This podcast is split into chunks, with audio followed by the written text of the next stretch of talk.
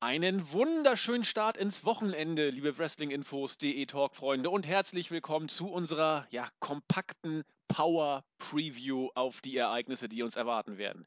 Ich wollte eigentlich nur den SummerSlam besprechen, aber unser guter Jens war von der Muse geküsst und äh, professionell wie immer brachte er den Gedanken auf, lass uns doch dann auch NXT noch mitmachen. Normalerweise machen wir für NXT äh, bei den großen Specials ab und zu auch mal eine Preview haben wir diesmal aus Zeitgründen gelassen. Deswegen packen wir beides zusammen. Gehen auch gleich in die Card, aber bevor es losgeht, äh, heiße ich herzlich willkommen meinen Urlaubskompagnon, den JME, den Jens. Mal Zeug. Und Urlaub läuft? Ja, bis jetzt ruhig. Ähm, mal sehen, wie die zweite Woche wird. Aber bisher ah, konnte ich zumindest mal ein bisschen ausspannen. Das ist schon mal ganz nett, mal so äh, nichts zu machen auf gut Deutsch. Bis auf WI, ne? Da bist du ja auch ja, ab und zu dabei. Ja. Aber ja, Gott sei Dank. Tagsüber ja nicht. Da hast du ja Gott sei Dank Ausspannphase. Hm, ja, genau. Also bis, bis zum Nachmittagabend sozusagen. Dann sieht man dich ja öfter. Nee, ich habe heute auch äh, meinen letzten Arbeitstag gehabt, habe mir morgen ob des Wetters freigenommen und die nächste Woche wird wohl auch ziemlich entspannt.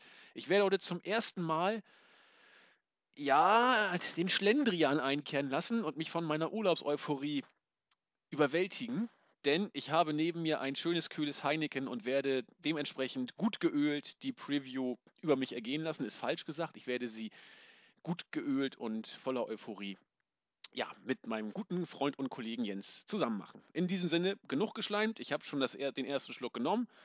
Werde immer dann, wenn Jens äh, ausführt, ab und zu mal weiter trinken. Wenn meine Laune im Laufe des Podcast immer besser wird, dann wisst ihr auch warum. Aber auf, auf Sektniveau sind wir noch nicht, der zu Ho Ho Hogan Weihnachts-Raw-Reviews auch mal kurze wegzischt, um es zu überstehen. Immer bei jedem schlechten, bei jeder schlechten Aktion hat er das ja mal durchgezogen. Respekt. Äh, er hat es auch heldenhaft zu Ende Das war damals noch die, die, die Christmas-Ausgabe, 2014, meine ich, ne? Ähm, ja, ja, genau. Ich Doch, glaub, ja. Ein Zitat war, äh, immer wenn irgendwas Schlechtes kommt, werde ich einen kurzen nehmen. Die Show begann mit Ho Ho Hogan und Prost. Und dann Stimmt. War, war der erste, war der erste schon gesetzt, werde ich nie vergessen. Ja, Grüße an Julian. Hoffentlich ist er bald mal wieder dabei. Gut, Jens, wollen wir in die NXT-Card zu Anfang reingehen? Ja, nein, ja. So der Plan, oder? Ja. ja, war so der Plan. Also, das wissen doch unsere Zuschauer, äh, Zuhörer ja nicht, was wir vorher abgesprochen haben. So konnte ich dem Ganzen noch die, die Spontanitätsnote geben, aber jetzt ist auch äh, dieses K-Fape gebrochen. Nee, also heute ist ja Samstag und heute Nacht läuft ja das NXT Takeover Brooklyn Special Event. Im Vorfeld aufgefallen durch, naja, äh, wie soll ich sagen, die, den RAM-Kurs, den WWE gegenüber Ring of Honor an den Tag gelegt hat. Wir erinnern uns auch, Ring of Honor äh, wird am selben Tag, zur selben Zeit, in derselben Stadt sein. Und ja, NXT entsprechend hat gesagt, so, wir wollen mal gucken, wer von uns beiden hier den längeren Atem hat. Auch wenn das neueste, ich habe es heute gesehen, äh, Interview von Triple H im Conference Call, offiziell natürlich eine ganz andere Tonlage angeschlagen wurde. Nein, nein. Das kann man getrost ins Skat drücken. Das wollte ich also gerade sagen. Die Aussage, dass man das nicht gewusst hat, dass äh, das Ring of Honor an diesem Wochenende, auch dann im September-Wochenende auch in, ich meine, an diesem Wochenende ist es ja noch verständlich. Wenn man das am SummerSlam machen will, dann ist das auch okay. Aber dass man im September aus, aus Versehen genau auch in Texas ist, äh, in der gleichen Stadt wie Ring of Honor, äh, am gleichen Wochenende, am gleichen Tag, zeitgleich quasi, äh, dass er das nicht gewusst hat, das kann man getrost als Unwahrheit beschreiben, sagen wir mal so. Ja, das Einzige, was hier äh, auffällig ist, dass er es tatsächlich abstreitet. Äh, es wäre noch, hätte er wenigstens gesagt, ja, wir wollen den äh, ja, Indie-Kram bei ROH ja auch nicht mehr sagen. Also ROH ist ja schon eine relativ äh, große Promo. Eigentlich, ich muss sagen, Nummer zwei mittlerweile äh, in, in den USA. Äh, dass man da eben den offenen Kampf ansagt, aber das hat er dann nochmal unter dem Mantel der, sag ich mal, der Höflichkeit in Anführungszeichen versteckt. Irgendeine Aktion, ich habe es nicht mehr richtig drauf, hat doch auch NXT noch gemacht, um da äh, ja, jetzt außer ähm, äh, Yashin Thunder Liger noch zu bringen. Irgendwie haben sie nicht die Karten irgendwie teilweise vergünstigt. Ich meine, irgendwas zu erinnern, dass sie da nochmal richtig was gemacht haben. Äh, Nee, war, glaub, gar nicht nötig. Das Ring of Honor hatte, der war ja schon länger bekannt und der Vorverkauf lief und ich glaube, die hatten schon. Also man muss dazu sagen, man ist ja in so einem Baseballstadion, also draußen und das ist relativ groß. Also dass man das ausverkauft, das stand nie zur Debatte, aber man hat wohl so mit 2000 Zuschauern gerechnet. 1100 Karten waren schon weg und dann kam halt die Ankündigung, dass NXT in den Verkauf geht. Das gleiche gilt übrigens auch für Jim Ross, der auch da ist und auch am Samstag äh, eine seiner Shows hat, wo er so ein bisschen Geschichten vom Stapel lässt. Und für Ring of Honor und Jim Ross lief der Vorverkauf, Vorverkauf richtig gut, bis eben halt dann das NXT-Special kam, natürlich. Aber Genau. ja, ich glaube, am Ende des Tages muss man sagen, es ist ähm, also auch für Ring of Honor im Moment alles gar nicht so wild. Weil, ähm, wenn man sieht, morgen haben die TV-Tapings und in, in Philadelphia und da waren die Karten schon so gut wie ausverkauft. Also ich glaube, es gab vor zwei Wochen, gab, oder vor anderthalb Wochen gab es noch 50 Karten von 1300. Und auch wenn 1300 jetzt nicht so viel klingt, ähm, die Tatsache, dass Ring of Honor in diesen Hallen veranstaltet, die so groß sind, bedeutet, dass man, wenn man die Halle ausverkauft mit 1300, 1300 dann nimmt man gutes Geld ein. Also dann verdient man damit Geld und damit ist man zufrieden. Und genauso wird das auch am Samstag sein. Von daher äh, kann man da wahrscheinlich NXT zeitgleich veranstalten, wie man möchte. Und wenn man es jetzt ganz genau nimmt, ähm, ich so als in diesem Punkt relativ neutral, wenn ich mir jetzt die NXT-Card angucke und wenn ich mir die Card von Ring of Honor angucke, wir machen jetzt keine Ring of Honor Preview, weil es nun mal kein IP-Preview ist. Ähm, also man kann das nicht live in Deutschland sehen, sondern erst, wenn es gut kommt, noch am gleichen Wochenende wahrscheinlich, aber erst ein paar Tage später nächste Woche on demand. Aber wenn man jetzt die beiden Card vergleicht, ähm, dann muss man sagen, bei allem Respekt, ähm, dann ähm, steckt Ring of Honor NXT in den Sack und haut doch mal ordentlich mit Knüppel drauf. Also ähm, gleich, müsste gleich, ich mich entscheiden, wenn beides Pay-Per-View wäre und man könnte beides ähm, äh, bestellen hier aus Deutschland und live gucken, dann würde mein Geld definitiv zu Ring of Honor gehen. gleichwohl läuft die NXT-Show ja bombig. Ne? Also die war ja auch in 0, nix. Man hat ja immer noch nachge äh, nachgeliefert mit noch mehr Karten und hat die Avenue immer ein bisschen, die Avenue, die, äh, die Halle immer noch ein bisschen weiter ähm, ausgeweitet für die Zuschauer. Also NXT ist zurzeit äh, auf, auf einem zuschauermäßigen Höhepunkt. So, so Ja. kommt es mir auf jeden Fall Aber, vor. Ne? aber ähm, also es gibt schon erste Stimmen, also das kommt jetzt nicht von mir, sondern von anderen Leuten und von, äh, ich glaube sogar von innerhalb von WWE, ähm, die sich schon bewusst sind, also jetzt was jetzt Popularität angeht und die Zuschauerzahlen ist man jetzt auf dem Höhepunkt. Ja. Aber es geht qualitativ schon bergab. Ja. Also zumindest jetzt bei den Weeklies, bei den äh, Special kann man das jetzt nicht sagen, aber bei den Weeklies. Und ähm, dann ist halt auch immer eine Frage der Zeit, wie lange das so läuft. Ich meine, du musst jetzt auch überlegen, nun hat man hier bei dem Special mit, mit Owens und, und Sascha Banks ja im Grunde schon zwei Leute runtergeholt, die da gar nicht mehr sind. Und ähm, Liger, der ein sehr großer Draw ist in den USA, gerade unter dieser, unter diesen Fans, das sind nun mal, NXT zieht nun mal auch, auch ähm, viele Indie-Fans an, ist der in den USA ein großer Draw. Ohne diese Leute und auch ohne Finn, Finn Balor, wenn den hast du ja dann noch, ähm, wird es dann auch irgendwann eng. Aber ich glaube, wenn man das weiter so macht, also jedes Vierteljahr, vielleicht immer am Rande der WWE Pay-Per-Views, dann wird man auch schon diese Hallen ausverkaufen. Also ich glaube, das sollte schon funktionieren. Ja, also das, was du eben sagtest, dass man jetzt quasi diesen Peak Point, also den, den Höhepunkt vielleicht erreicht hat, das denke ich auch. Denn aus den gleichen Gründen, die du genannt hast, ich habe es vor, vor zwei, drei, vier, fünf Wochen, ich weiß nicht genau wann, es war auch im, im Board äh, geschrieben. Ähm, man muss ja von NXT-Seite aus, aus dem Main-Roster, genau die von dir genannten Kevin Owens und wo haben wir sie, äh, Sascha Banks hochholen, um ja dieses, dieses Flair, das NXT in den letzten Monaten ja äh, extrem ausgemacht hat, irgendwie zu, ja, ich hätte fast gesagt, zu verwalten oder versuchen am Leben zu erhalten. Und wenn die beiden nicht da wären, dann wäre es schon schwer gewesen. Finn Balor hätte man vielleicht noch dann gegen, ähm, gegen Samoa Joe stellen können. Und der Rest wäre dann schon nicht nicht dürftig geworden, aber äh, auf keinen Fall irgendwie auf dem Level von, von Ring of Honor auf der Parallelshow. Und deswegen bin ich auch mal gespannt, wie es mit NXT weitergeht, denn qualitativ sehe ich genau wie du, nach dem, was, was ich so mitbekomme, so großer NXT-Gucker bin ich äh, immer noch nicht, ab und zu schaue ich mal rein, äh, gehen die Weeklies vom Niveau ja schon einen Tick runter. Das, aber man wird sehen. Man wird sehen, was man NXT weiter vorhat und auch, äh, ob sie weiter im Fahrwasser der WWE diese Special Events, das wird immer gut laufen, das glaube ich auch. Aber ob man dann wirklich diese diese Legende von der eigenständigen Liga, von der Touring-Brand irgendwie nochmal äh, feuern kann oder befeuern kann, das wird abzuwarten bleiben.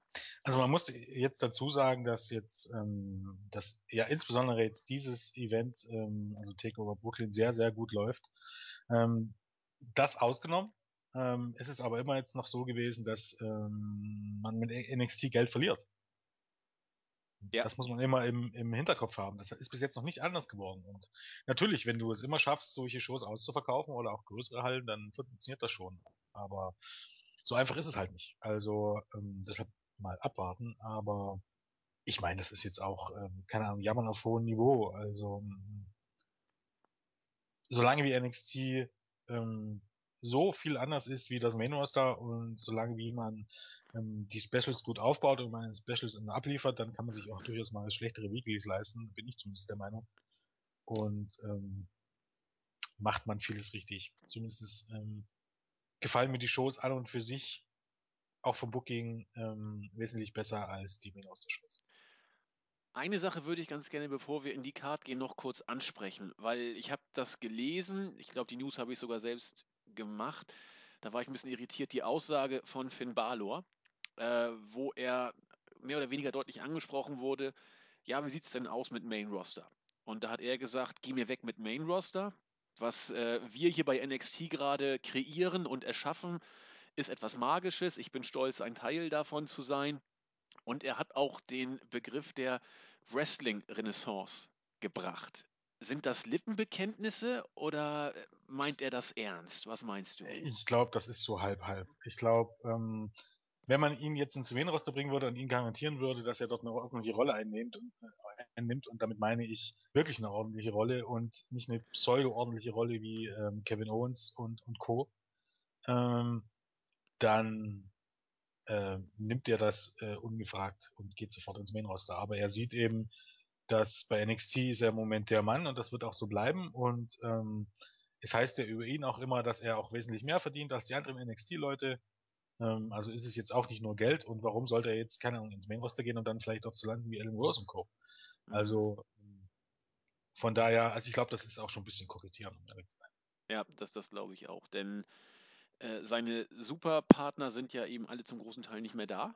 Äh, was ich, Owens. Ja gut, Dings hier, wie na, Sami Zayn ist noch verletzt, der wird wiederkommen. Ja, Itami, Itami wird wiederkommen, in der Tat, ist, ist richtig. In, insofern, gut, Neville und Owens sind, sind die tragenden Säulen, die raus sind. Also da ist noch, da ist noch Luft, das ist, ist schon richtig. Insofern. Äh, Trotz nee, allem, wenn ich mir jetzt ein Match an diesem ganzen Wochenende raussuchen würde, auf das ich mich am meisten freue, ähm, dann ist das, wenn ich jetzt ganz nüchtern betrachte, dann ist das tatsächlich ähm, weder ein Match beim, ich meine, das ist schon jammern auf hohem Niveau, weil eben ähm, Lesnar gegen ähm, Taker. Lesnar gegen Taker und Balor gegen Kevin Owens sind schon richtige Hausnummern. Ähm, aber am Ende des Tages, wenn ich mir eins raussuchen müsste, wäre das immer noch, ähm, und interessanterweise wird das tatsächlich dann morgen schon aufgezeichnet und bei den TV-Tape ist das immer noch äh, Adam Cole gegen Shinsuke Nakamura. Weil, keine Ahnung, ähm, das ist für mich ein Match, was es ähm, noch nie gab, was es vielleicht auch so schnell nicht mehr geben wird. Und das ist schon was ganz Besonderes. Und das ist echt ein bisschen ein Jammer, dass man ähm, die Shows nicht live sehen kann. Aber meine, wir reden ja hier über NXT. Ja, aber ich finde das auch äh, ganz gut, dass man auch ein Wort über Ring of Honor verliert. Die, die haben jetzt, ich will nicht sagen eine Zauberkarte, aber eine richtig, richtig starke Karte aus dem Boden gestampft. Äh, New Japan-Leute sind mit dabei. Ähm, Superstars von Ring of Honor sind dabei. Das ist, also die liefern auch ab. Also Ring of Honor liefert bei solchen Veranstaltungen eigentlich immer ab. Und äh, ich finde es auch dann angemessen, wenn wir über NXT und, und WWE sprechen, auch mal äh, die von Hunter so belächelten, aber dann doch extrem wichtig für ihn vorhandenen Indies mal anzusprechen. Also wie gesagt, Ring of Honor ist auch da, das wisst ihr natürlich auch schon. Und der iPay-Per-View ist ganz sicher auch ein Blick wert. Und für ein paar Groschen kann man das Ding auf, was, was mag das kosten? 15, also wie gesagt, es ist, ist, nicht, es ist wie gesagt nicht live.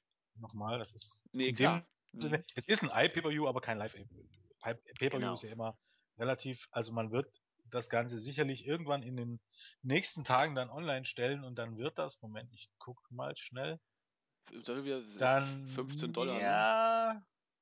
Halt. Was sind das? Viele Farben. 5,99 Euro. Hä? Moment, muss erst mal gucken. Nee, das ist vom letzten Jahr, okay. ähm, der vom letzten Jahr, den haben sie jetzt nochmal reingenommen für 5,99 Euro. Ich wollte gerade sagen, steht 2014. Ähm, ich gehe davon aus, ähm, 14 Euro, äh, 14,95 Dollar. Ja. Ja, das ist jetzt nicht. Äh, 12 Euro ist. Ja, 12 Euro, 15, 13 Euro, irgendwie so. Das kann man schon mal machen. Denke ich auch. Wenn man das, ich meine, als Schüler immer ein bisschen schwierig, aber für die arbeitende Gesellschaft. Also man muss immer dazu sagen, dass das Ring of Honor auch, wenn man, also zumindest wenn man länger schaut, setzt man da schon ganz andere Maßstäbe an. Also ich weiß jetzt noch bei den letzten großen Pay-Per-Views von Ring of Honor, dachte ich mir am Ende immer, war eine gute Show, keine überragende Show und am Ende ist eine gute Show bei Ring of Honor, dass kein einziges Match wirklich schlecht ist und ähm, äh, ja, mindestens zwei, vier Sterne-Matches dabei ist, aber nichts drüber. Dann denkt man bei Ring of Honor schon, es ist eine gute Show, aber keine überragende Show. Ja. Ich meine, diesen Maßstab an, an die WWE Pay-Per-Views angelegt, dann ähm, also wir sind ja eigentlich schon froh und sagen immer, dass es ein guter Pay-Per-View, wenn du, wenn du zwei Vier-Sterne-Matches äh, Vier Sterne Matches hattest. Von daher ähm, sollte man als ähm, normaler Wrestling-Fan, auch wenn man nicht oft Ring of Honor guckt, da eigentlich immer zufrieden sein. Ja. Also wenn ihr irgendwie auf Show und so steht, das ist bei Ring of Honor alles ein bisschen spartanischer. Die meisten von euch kennen das ja auch. Aber ähm, wenn ja, ihr es noch nicht. Im Grunde wie NXT. Jetzt sind wir mal ganz ehrlich, ja. es ist nicht so groß der Unterschied. Nee, das also. ist richtig. Kann man, kann man schon so sagen. Aber wie gesagt, wenn ihr äh, Wrestling-technisch auch mal ein gutes Werk tun wollt und gutes Wrestling sehen wollt, schaut da mal rein. Äh, ich finde es eigentlich immer sehr unterhaltsam und nun haben wir, glaube ich, auch Ring of Honor mal ein bisschen beworben. Und jetzt gehen wir in Medias Res, gehen wir in die Card von Takeover Brooklyn. Die ersten vier Matches lasse ich mal raus. Die werden dann aller Voraussicht nach irgendwie bei den äh, Weeklies mal eingespielt oder wie auch immer gezeigt werden. Wir fangen an mit dem äh, Singles-Match Apollo Crews gegen Ty Dillinger. Ähm, Apollo Crews, ehemals bekannt als äh, Yuha Nation, jetzt äh, mit neuem Namen bei seinem äh, Takeover-Debüt. Ja, was soll man sagen? Böse Zungen würden vielleicht äh, sagen, ja, mal gucken, schauen wir uns das Match doch einfach mal an, ohne allzu viel zu erwarten. Oder wie könnte man damit am besten umgehen, Jens? Ähm, bei Yuha Nation ist es ein bisschen schwierig. Also größtenteils ist es schon jemand, der mit, also mit, mit vielen Erwartungen zur WWE kommt, weil ähm, sowohl was die Fans angeht, als auch die offiziellen. Ähm, er ist aber, er ist auch ein, ein, ordentlicher Star gewesen, er war eben ja durchaus auch eine Hausnummer in Japan bei Dragon Gate und dementsprechend auch in Deutschland bei Dragon Gate. War auch weltweit unterwegs, also nicht nur in Japan und USA, sondern auch in Deutschland beispielsweise. Äh, und er ist ein Star und er ist ein guter Name, aber er ist jetzt auch nicht so ein großer Name wie zum Beispiel, wie es äh, Balor war, wie es Owens war, wie es Sane war und wie es Itami war. Also er ist, ähm, oder wie es Samoa Joe war. Er ist, mal sehen, wie er sich entwickelt. Grundsätzlich kann ich mir schon vorstellen, dass er mh, hm, in den nächsten Monaten dann einer der Top-Leute werden wird. Ähm, und die Fanbase von NXT und die Indie-Fans ähm, werden ihn sehr gut annehmen. Aber ob er wirklich zu den Leuten gehört, die dann diese Shows tragen, also auch, auch irgendwie wirtschaftlich tragen, das soll heißen, ähm, ob er wirklich dann zu den Leuten gehört, für die sich die Leute die Tickets kaufen, bleibt abzuwarten. Also ich traue es ihm auf jeden Fall zu, aber ich bin mir da im Moment noch nicht so sicher. Also er war durchaus ein Star in der Indie-Szene, aber es war jetzt auch nicht so, dass er jetzt nun der absolut, also ich hatte immer den Eindruck, dass er nicht der so von der Qualität, also von, der, von seiner Leistung her, dann ist er über jeden Zweifel erhaben. Aber ähm, da ist es ja auch nochmal manchmal mehr. Also ich hätte ihn dann eher fast so in eine Richtung wie, also als sein Star Status als Indie-Wrestler in, eine, in Richtung wie Sammy Callihan, also Solomon Crow eingeordnet. Auf der anderen Seite, bei Solomon Crow hat man es bei WWE nie wirklich probiert. Und bei Cruz scheint man es zumindest zu probieren. Von daher denke ich mal, das wird schon ganz interessant werden. Und ansonsten wird das hier ein Squash-Match. Ich meine, viel ja. mehr wird das nicht.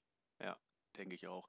Wo du auch gerade angesprochen hast, ähm, dass man äh, Johan Nation nicht mit ähm, Kevin Owens, mit, mit Finn Balor, mit äh, Sami Zayn oder mit äh, Itami gleichsetzen kann. Ich, ich glaube auch, dass man im Nachhinein vielleicht gerade von diesen Vieren, da, da, sind ja die, die ganzen Smarks sind ja äh, vor Begeisterung durchgedreht, als diese Verpflichtungen offiziell gemacht worden sind, ob man davon nicht rückblickend von der äh, Golden Generation vielleicht von NXT sprechen wird. Denn um das wieder zu toppen oder, oder annähernd äh, zu kompensieren, müsstest du ja Leute wie, keine Ahnung, äh, äh die Bugs dazu holen ähm, oder äh, Adam Cole und was ich, äh, Ricochet oder, oder wen auch immer, um da irgendwie auf, auf dieses Level wiederzukommen. Das war ja die, die, die Creme de la Creme aus dem Indie-Bereich letzten Endes. Ne? im, im, genau so im Grunde ist es. Also wenn man jetzt nochmal dieses ähm, die gleichen Hausnummern wie Bala, Owens, Sane haben möchte, dann musst du schon an die Bucks und an Adam Cole ran und an die Briscoes vielleicht und Ja. ähm, an Ricochet. Ansonsten äh, Apollo Crews ist ein richtig guter, ist ein richtig starker Wrestler, war, ein- war eine große Nummer in den Indies, ähm, aber eben jetzt dann doch noch einmal nicht ganz so gut. Also ich hatte immer den Eindruck, es kann auch so sein, weil er eben viel in Japan rumgetont ist, dass das deshalb in den USA nicht so ankam, aber ich glaube, man sollte ihn jetzt auch nicht äh, runterreden oder so, das ist jetzt auch gar nicht der Sinn Zweck der Sache. Nein. Aber ob er so die Hallen voll machen wird und dieser Boom, dieser NXT-Boom kam ja erst mit Owens und Sane und Co. Ja. Ähm, bleibt zumindest erstmal abzuwarten. Und mal. das will ich auch gar nicht negativ ausgesprochen haben, aber man muss schon sagen, Johan Nation oder Apollo Crews ist ja jetzt ähm, von den Leuten, die ins Main Roster hochgegangen sind, eigentlich der größte Name, der aus den Indies nachgekommen ist. Äh, was jetzt, sag ich mal, absehbar ist, was bis jetzt äh, verpflichtet ja, wurde. Ne? ja. Also Joe zähle ich da jetzt nicht zu. Joe ist, ist eine andere Art von Star, der geholt wurde. Aber so aus dem Indie-Bereich, der mit den vier vergleichbar ist, wäre Juha Nation schon derjenige welcher. Und äh, da bleibt zumindest, sag ich mal, abzuwarten, inwiefern äh, er die Show tragen kann. Das sehe ich genau wie du. Wir werden es erleben. Nun gut, kommen wir zum nächsten Match. Äh, interessante Paarung: Tyler Breeze gegen Yashin Thunder Liger. Tyler Breeze, man hat es in den letzten Wochen und Monaten immer so mehr oder weniger jetzt mal zwischen den Zeilen, mal hat es auch deutlicher kommuniziert, dass er mit seiner Position nicht ganz so zufrieden war, weil äh, er ist eigentlich der, der Dienstälteste von den bekannteren Gesichtern, war aber eigentlich nie wirklich dann äh, intensivst im Titelgeschehen dabei oder hat ernsthaft eine Rolle gespielt. Ein paar Shots hat er mal gehabt, aber hat nie die erste Geige gespielt und war auch nie die große Nummer, wenn es darum ging, übers Main Roster aufsteigen zu sprechen. Äh, Yashin Thunder Liger äh, ist insofern äh, pikant, könnte man es vielleicht nennen, weil er auch bei New Japan am Start ist. Und New Japan eigentlich ja eine Partnerschaft mit Ring of Honor hat und Ring of Honor auch die New Japan Stars, wenn man sich die letzten äh, Aufeinandertreffen mal so anguckt, immer extremst geschützt hat. Also man konnte die Uhr danach stellen, dass die auf amerikanischem Boden niemals ein Match verlieren würden. Und das war auch bei War of Worlds war das, glaube ich, auch so. Die, die haben alles gewonnen. Ähm, ja, das, da können wir auch nochmal drüber sprechen, inwiefern das ein, eine gewisse Aussage hat, äh, was man davon New Japan halten soll. Das Match, ja, wie soll ich sagen, wird wohl interessant jetzt. Ähm, ja, also ich glaube vor allen Dingen für tatsächlich für den durchschnittlichen ähm, NXT oder Wrestling-Fan, WWE-Fan in Deutschland wird das ganz interessant werden, weil also zum einen muss man jetzt mal ähm, eine Lanze für, ähm, für den guten Herrn Leiger brechen, weil ähm, dieser Mann, auch wenn das in Deutschland vielleicht stellenweise ein bisschen untergegangen ist, aber bei einer gewissen Fan, Fanbasis, zumindest bei den Jüngeren, viele Älteren werden ihn nämlich noch von WCW kennen. Ähm, äh, dieser Mann ist eine Legende und zwar nicht eine, eine Pseudo-Legende wie, ähm, keine Ahnung, wie äh, Der Mountie. also viele würden, ja, nee, der Mountie ist auch schon wieder ein bisschen, aber wie zum Beispiel sagen könntest, viele würden auch sagen, Samoa Joe ist eine Legende, aber ja schon Van der Leiger ist eine ganz Art, andere Art von Legende, sondern tatsächlich, was das Wrestling-Business angeht, eher so eine Legende äh, in Richtung, auch, auch wenn auf eine ganz andere Art und Weise, Bret aber Hart, eher eine oder? Legende wie Roddy Piper zum Beispiel. Ja, Jetzt ja. mal ähm, zeitnah zu bleiben.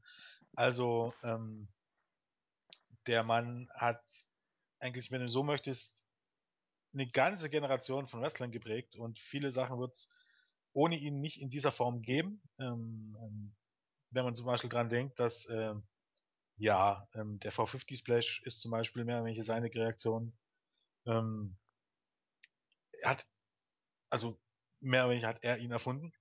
Ich weiß nicht, vielleicht gab es auch vorher eben schon mal während, aber meines Wissens ist er derjenige, der vor, vor nee, die Shooting Star Press, um Gott, Entschuldigung, die Ja, Shooting genau. Star Press hat er erfunden. Ähm, er war in den 90ern in, ein riesiger Star, er war dann in den USA bei WCW. Ähm, heutzutage ist er immer noch aktiv, er ist mittlerweile ähm, 50. Er ist natürlich ähm, im, Ring nicht mal nicht mehr der, der ähm, er Anfang der 90er war, was natürlich ganz logisch ist, aber man sieht ihm das Alter natürlich nicht an, so größtenteils durch die Maske, durch sein, seine Ringgear. Ähm, er wirkt heutzutage wesentlich langsamer, aber was er macht, hat immer noch Hand und Fuß. Ähm, ja, äh, wie gesagt, der Mann ist eine absolute Legende und man darf jetzt kein absolutes Feuerwerk unterhalten, äh, erwarten, aber man darf erwarten, dass Liger ähm, mehr oder weniger zeigen wird, ähm, dass man, dass man, ich will nicht sagen mit wenig Aufwand, aber mit, mit, mit, mit kleinen Dingen, äh, Dingen die Halle zum Ausflippen bringen wird. Ähm, und da, auf das Match kann man sich definitiv freuen. Ich denke, auch Breeze ist der richtige Gegner.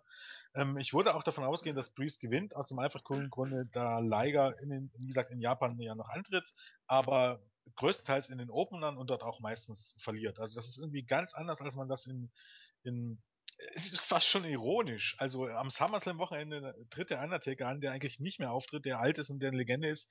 Und ähm, jeder geht, oder viele gehen davon aus, dass er gegen Brock Lesnar, gegen den anderen größten Star der Company sogar gewinnen wird. Während Liger ähm, ja zu mindestens 50 Prozent der Matches in den Opener bei New, New Japan verliert. Und das ist dort manchmal ganz normal. Obwohl er eben so eine große Legende ist. Ähm, aber ich glaube, bei WWE und, und den USA ist das noch ein bisschen was anderes. Also er gehörte auch zu den New Japan-Leuten, die bei Ring of Honor dann auch schon mal verloren hatte, auch wenn dort gegen, gegen Leute wie Adam Cole und ähm, Jay Lethal beispielsweise. Ähm, ich glaube, das wird ganz interessant und ich ähm, eines der Matches, auf das ich mich bei NXT am meisten freue, ähm, weil ja, wird jeder sehen. Auch ich, ich hoffe ja auch mal, dass er seine eine patentierte Entrance-Musik nehmen wird. Das ist so ein bisschen so, hat den Style von 90er Jahre ähm, japanischen Trickfilm. Ja, herrlich. Weiß, die meisten, die meisten haben, haben das bestimmt auch schon mal, ähm, die, das, den Filmsong bestimmt schon mal gehört. Also das wird schon auf jeden Fall was ganz Besonderes.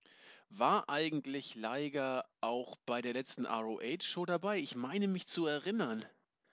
Ähm, du meinst es dieses Jahr? Ja, also, das ist doch gar nicht so ja, lange her. Im, Mai war er da. Und, ja. Also er war am WrestleMania-Wochenende da, da hat er gegen Jay Lethal verloren und jetzt im Mai bei dieser, bei dieser ähm, vier Shows-Tour genau. ähm, war er auch mit dabei. Meine ich doch, da habe ich ihn noch gesehen, ich erinnere mich. Da hat er, glaube ich, sogar als einziger verloren. Irgendwie so war das. Ja, er hat, er, hat, er hat sein Match verloren. Ich weiß nicht mehr gegen wen, aber er hat verloren. Gut. Also beim Pay-Per-View war er zusammen mit, ich glaube, mit Evan Bourne, also mit dem ehemaligen Evan Bourne haben sie gegen ähm, The Kingdom verloren. Genau, das, das Match habe ich gesehen. gesehen genau, das, das hatte ich gesehen, genau. Gut, gehen wir zum nächsten Match. Du hast, ja, wobei, du, kurz, du hast gesagt, Tyler Breeze glaubst du wird gewinnen. Äh, ich 50, bin mir nicht hundertprozentig sicher. 50-50. Ja, 50-50 sage ich. ich. ich. weiß es auch nicht, aber da ja. Liger eben in, in seiner Position in der Tat, das ist auch ein anderes Verständnis rein von der Mentalität her. Ähm, was es kommt Job immer darauf an, angeht. was man plant, aber ich meine, äh, bei NXT, das ist ja so eine Smart Mark Crowd. Ähm, es kann natürlich auch sein, dass du jetzt sagst, okay, ähm, wir geben einfach jetzt so, so einen Feel-Good-Moment raus, aber ich gehe jetzt einfach mal davon aus, äh, im Main Event hast du so oder so einen Feel-Good-Moment, egal wer gewinnt, dann wird Bailey sicherlich den Titel holen. Also es wird dieser Show jetzt nicht unbedingt an Feel-Good-Momenten mangeln. Deshalb Nein. ist es jetzt nicht zwingend notwendig, ihn gewinnen zu lassen. Und, und Breeze wird es auch nicht schaden, dass er mal äh, gewinnt, sozusagen. Und äh, ich glaube auch Liger wird es auch nicht, wird's auch nicht schaden, wenn er verliert. Also what the fuck, ne? Also ähm, der hat ganz andere Legendenstatus sozusagen. Das, das juckt ihn nicht. Er freut sich, dass er da ist, er freut sich, dass er ein bisschen durch Amerika reisen kann. Eine Woche freien Aufenthalt hat er gesagt. Findet ja. er super. Insofern äh, Win-Win-Situation. Ja, bei Breeze ist es halt so ein bisschen die Sache, dass ähm, er ist halt er geht halt so ein bisschen unter unter diesen ganzen großen Indie-Stars und ich glaube, das frisst auch an ihn. Ja. Aber jetzt realistisch gesehen mit seinem Gimmick und bei allem Talent, das er ja durchaus hat, mit seinem Gimmick wäre er Main Roster auch verdammt. Das würde also auch wenn er, wenn er das anders sieht, aber in ihm sehe ich dann den nächsten Adam Rose und Fandango. Ich würde das gerne mal testen, sozusagen. Ich glaube, das geht nicht lange gut. Das geht ein paar Wochen gut und dann merkt man, dass es nicht angenommen wird und dass es eher ein Comedy-Act ist und dann geht das Backup. Also ich glaube, dass es länger gehen würde als mit Adam Rose, weil das fand ich war eine Totgeburt ja. von, der, von Sekunde der 1. War aber auch, der war aber auch bei NXT auch relativ over, auch wenn es größtenteils nur sein Entrance war, aber er war over. Und, äh, ja, aber als Face, ne? Äh, äh, Rose war da ja schon Face und ich glaube, ja. so, ein, so ein Gimmick kann als Heal, wenn dann als Heal etwas besser funktionieren. Klar, die Bedenken habe ich auch, ähm, die, die, die du nennst.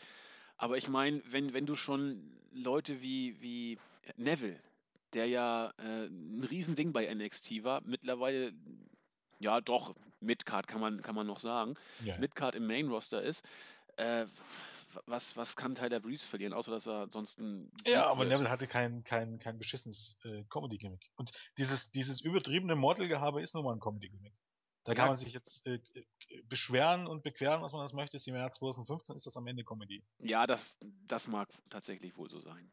Gut, wir, wir werden es erleben oder auch nicht. Ne? Also zurzeit sind ja, keine Anzeichen also ersichtlich, dass es ins Main Roster Breeze gehört zu denjenigen. Also es gibt einige bei NXT, da bin ich mir nicht so sicher, ob die das jemals schaffen werden. Ähm, dazu gehört zum Beispiel eben auch Solomon Crowe, Sammy Callahan. Ich glaube, für den ist der Zug dann auch langsam abgefahren. Ähm, aber Tyler Breeze, da bin ich mir relativ zuversichtlich, dass er irgendwann, und ich rede jetzt hier nicht von den nächsten fünf Jahren, sondern eher so vom, von den nächsten zwölf bis 24 Monaten ins Main Roster ja, kommen wird. Das denke ich auch, da ist er auch dran. Die Frage ist nur, mit welchem Gimmick, ne? Entweder als Tyler Breeze oder mit vielleicht äh, einer Generalüberholung als irgendwie wer anders. Ich denke, man wird es mit dem Gimmick probieren, aber Na, ich bin da skeptisch, wie es ankommen wird. Na, warten wir mal. Gut, gehen wir zum nächsten Match. Wieder ein Singles-Match. Samoa Joe gegen äh, Byron Corbin. Samoa Joe, äh, als er kam, die Fans sind zum größten Teil durchgedreht vor Freude, dass er da war. Er ist auch äh, im fortgeschrittenen Alter, wie alt mag er jetzt sein? 37? Also auch nicht mehr, nicht mehr ganz der Jüngste. Ja, ich glaube 37. Ja, glaub. müsste. Müsste so sein, irgendwo in dem Dreh. Corbin, sag ich mal, äh, wird 36. 36 noch. Okay. Corbin wird differenziert wahrgenommen. Ich weiß, dass es einige Damen gibt, die ihn ganz toll finden. Du kannst da vielleicht auch was zu sagen. Ich bin mir nicht ganz sicher. Grade, ich wurde gerade gewarnt, dass ich nichts Schlechtes über Corbin sagen soll. Ja, äh, keine Ahnung von wem, aber einige Damen äh, schätzen ihn sehr. So dieses äh, Tattoo, äh, Rebell, Rocker und so weiter. Wrestlerisch. Ich muss einen Crestfallen an dieser Stelle. Genau, ohne dass wir äh, sagen wollen, wer äh, so ein großer Fan ist, aber wir grüßen ja User ab und zu mal und von daher kann man jetzt auch mal Crestfallen grüßen. Ähm, ja, wrestlerisch wird er differenziert wahrgenommen und äh, eigentlich muss Joe dieses Match gewinnen. Er ist bei NXT da, er ist auch einer der Stars, aber irgendwie, ich, ich verfolge es nicht so intensiv, wie, wie ich bereits sagte, aber er scheint für mich immer noch nicht der Liga so seinen Stempel aufgedrückt zu haben.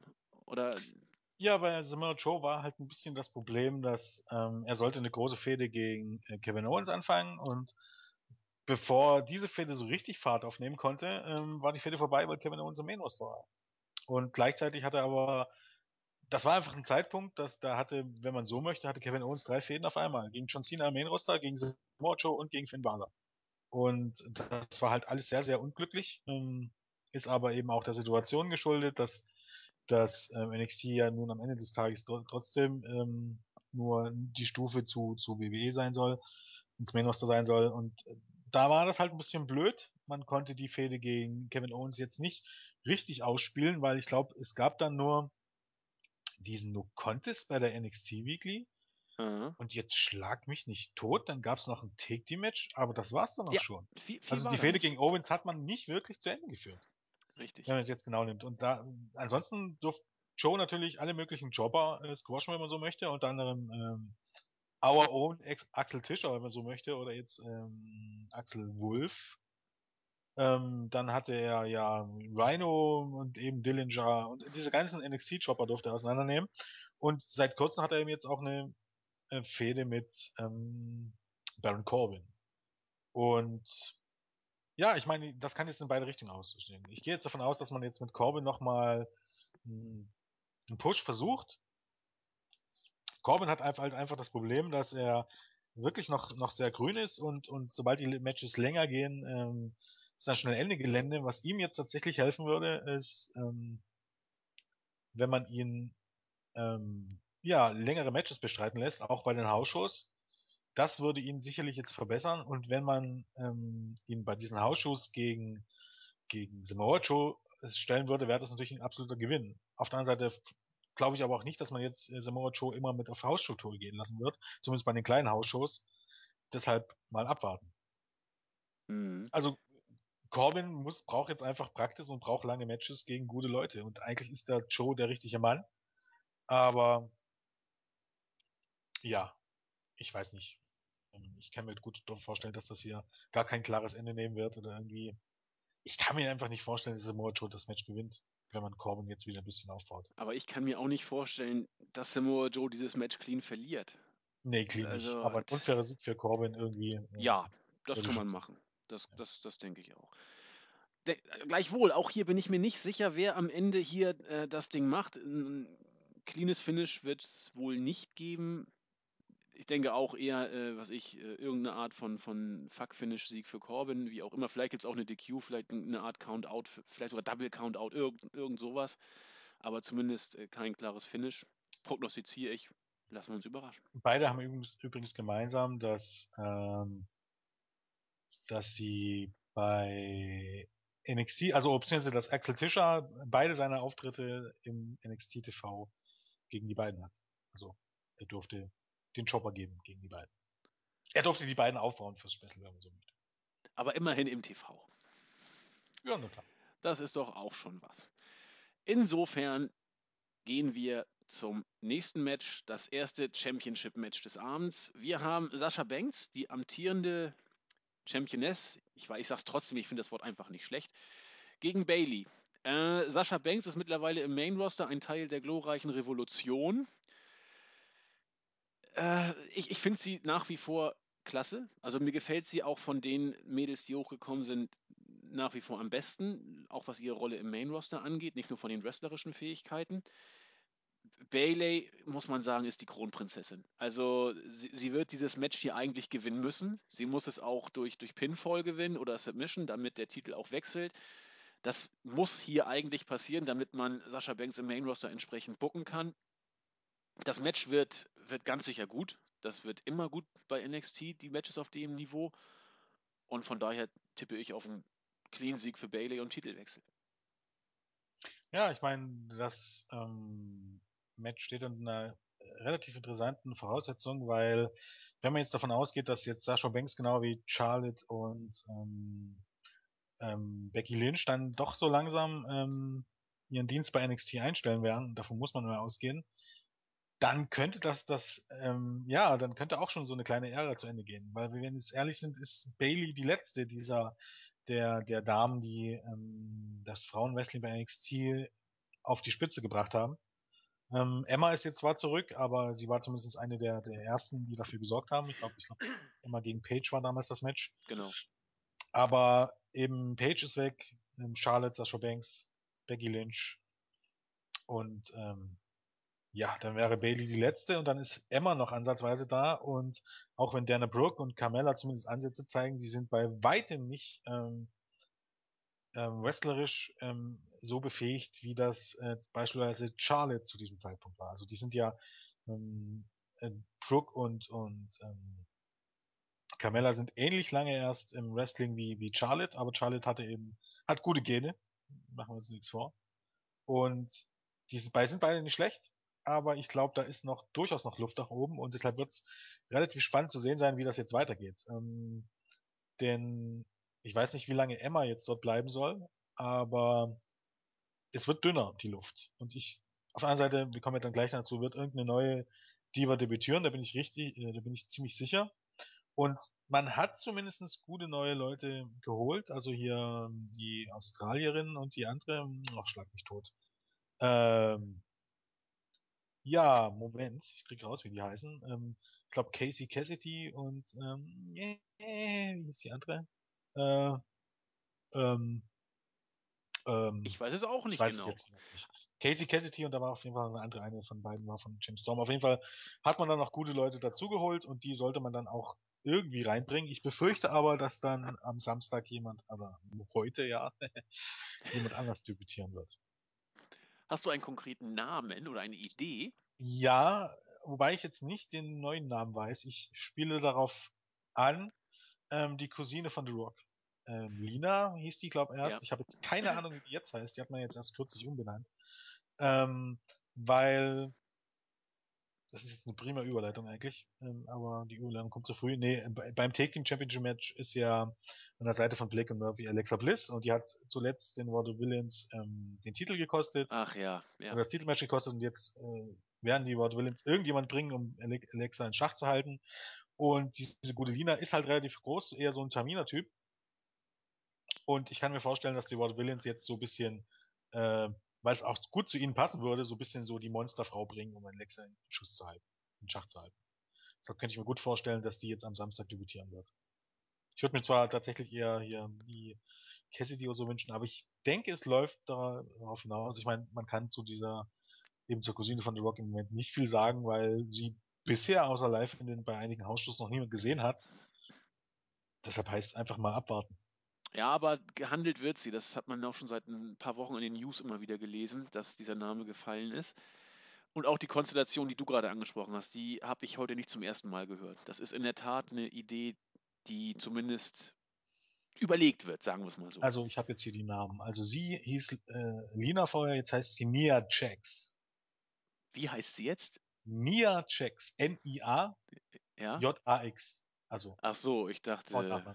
alles klar. Ja. Ich Und ansonsten meinte ich. Casey Cassidy, die heißt jetzt Peyton Royce und Jessie McKay, die heißt jetzt BK. Aber irgendwie habe ich äh, auch reines Gefühl, immer das Gefühl, dass der Diven-Nachwuchs bei NXT eigentlich nie wirklich schlecht ist. Also die, die finden meistens gute Mädels, die sowohl den, also den Spagat zwischen Optik und auch In-Ring-Skills ganz gut schaffen. Ja, aber ich würde jetzt zum Beispiel Dana Brooke und Carmella, was ihre Fähigkeit angeht, jetzt auch nicht ähm, im Moment, äh, wie gesagt, die sind noch nicht lange dabei, aber im Genau. Moment sind die jetzt auch nicht besser als, ja, keine Ahnung, die Bellas oder Naomi.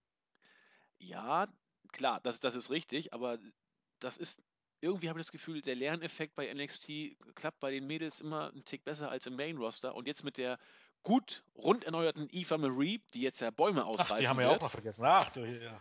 ne, Ach, da du, wird, ja, die haben wir gar, gar nicht auf dem Schirm gehabt. Vollkommen richtig. ja, aber die besprechen wir heute ja auch nicht, weil wir das Match ja äh, rausgelassen haben, aber die aber kommt ja zur Diven Division mit dazu. und, und die wird wohl auch gut, gut gepusht werden, was man so gehört Ja, hat. aber wie gesagt, die ist jetzt auch ungefähr auf dem, ist noch nicht auf dem Level von Naomi und den Bella Twins. Sie ist wesentlich besser geworden, aber das ist ja in ihrem Falle auch, ne, Äh, von zu weniger der erwarten, ja. schlechtesten, der schlechtesten Wrestlerin in, im, in der relevanten US-Szene zur einer soliden WWE-Wrestlerin.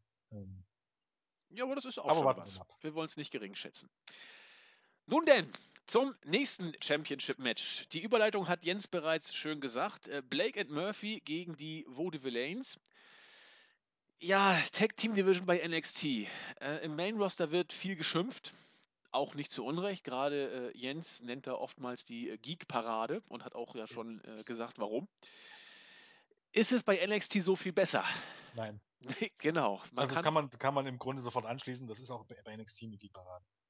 es ist so. Ist so. Mir gefallen die Ward Villains zwar sehr, sehr gut. Ähm, ich, ich mag die wirklich, aber zum Beispiel Blake und Murphy, da hört es bei mir schon auf mit dem Verständnis. Ja, und die haben die Also. Ja. die geborenen Chopper, wenn man so möchte. Wird wohl auch nichts mit dem Main Roster. Da sind die Vaudevillains wohl eher prädestiniert. Ja, aber auch das ist dann wieder, sind wir ganz ehrlich. Ja. Also ich mag, ich mag auch ähm, Big Cass und Enzo Amoro, nicht falsch verstehen, aber das ist halt alles, das ist alles nichts Halbes und nichts Ganzes. Dann hast du noch Zack Ryder, Mojo Rawley, Enzo Amore, Colin Cassidy, ähm, Gable und, und Jason Jordan, dann den Mechanics. Das ist alles jetzt nicht so wirklich, wo du sagen könntest, die treiben die Texting Division in neue Höhen. Da hast du viel, viel Leute dabei, die sind nicht schlecht, aber die ich alle am Ende des Tages, wenn sie es irgendwann ins Main Roster schaffen, eher in die Undercard einordnen würde. Da werden einige mehr Erfolg haben als andere. Also ich denke einfach, dass, dass Enzo Amore und Colin D. Cassidy, wenn man es nicht total verbockt, durchaus so, so, so ein kleiner ähm, Kult-Act werden könnten im Main Roster. Aber also von der Revolution für die Team Division oder so ist, man ganz weit entfernt. Also Ja. das ist nicht viel. Das, das glaube ich auch. Ich würde ja so gerne mal die UK Hooligans äh, bei NXT sehen, aber ich glaube, Ja. der eine ist noch recht jung, der ist, glaube ich, so, so Anfang Mitte 20, aber dafür ist der andere schon Mitte 30. Also die Brüder von Page sind das ja. Ich habe die einmal in Hamburg gesehen, ich fand die großartig. Also ich weiß nicht, ob einige von euch sich noch an die, na Mensch, wie hießen sie denn noch? Die Rojo Brothers, äh, der ehemalige Mountie, Jacques und Jacques und nee, Pierre war, war einer von den Quebecern. Egal, das sind so Heels der alten Schule, die UK Hooligans und ah, ich, ich finde die einfach großartig. Also ja, aber ich bin gerade etwas vom Kurs abgekommen. Ich bin mir nicht sicher, ob wir die bei NXT irgendwann sehen würden.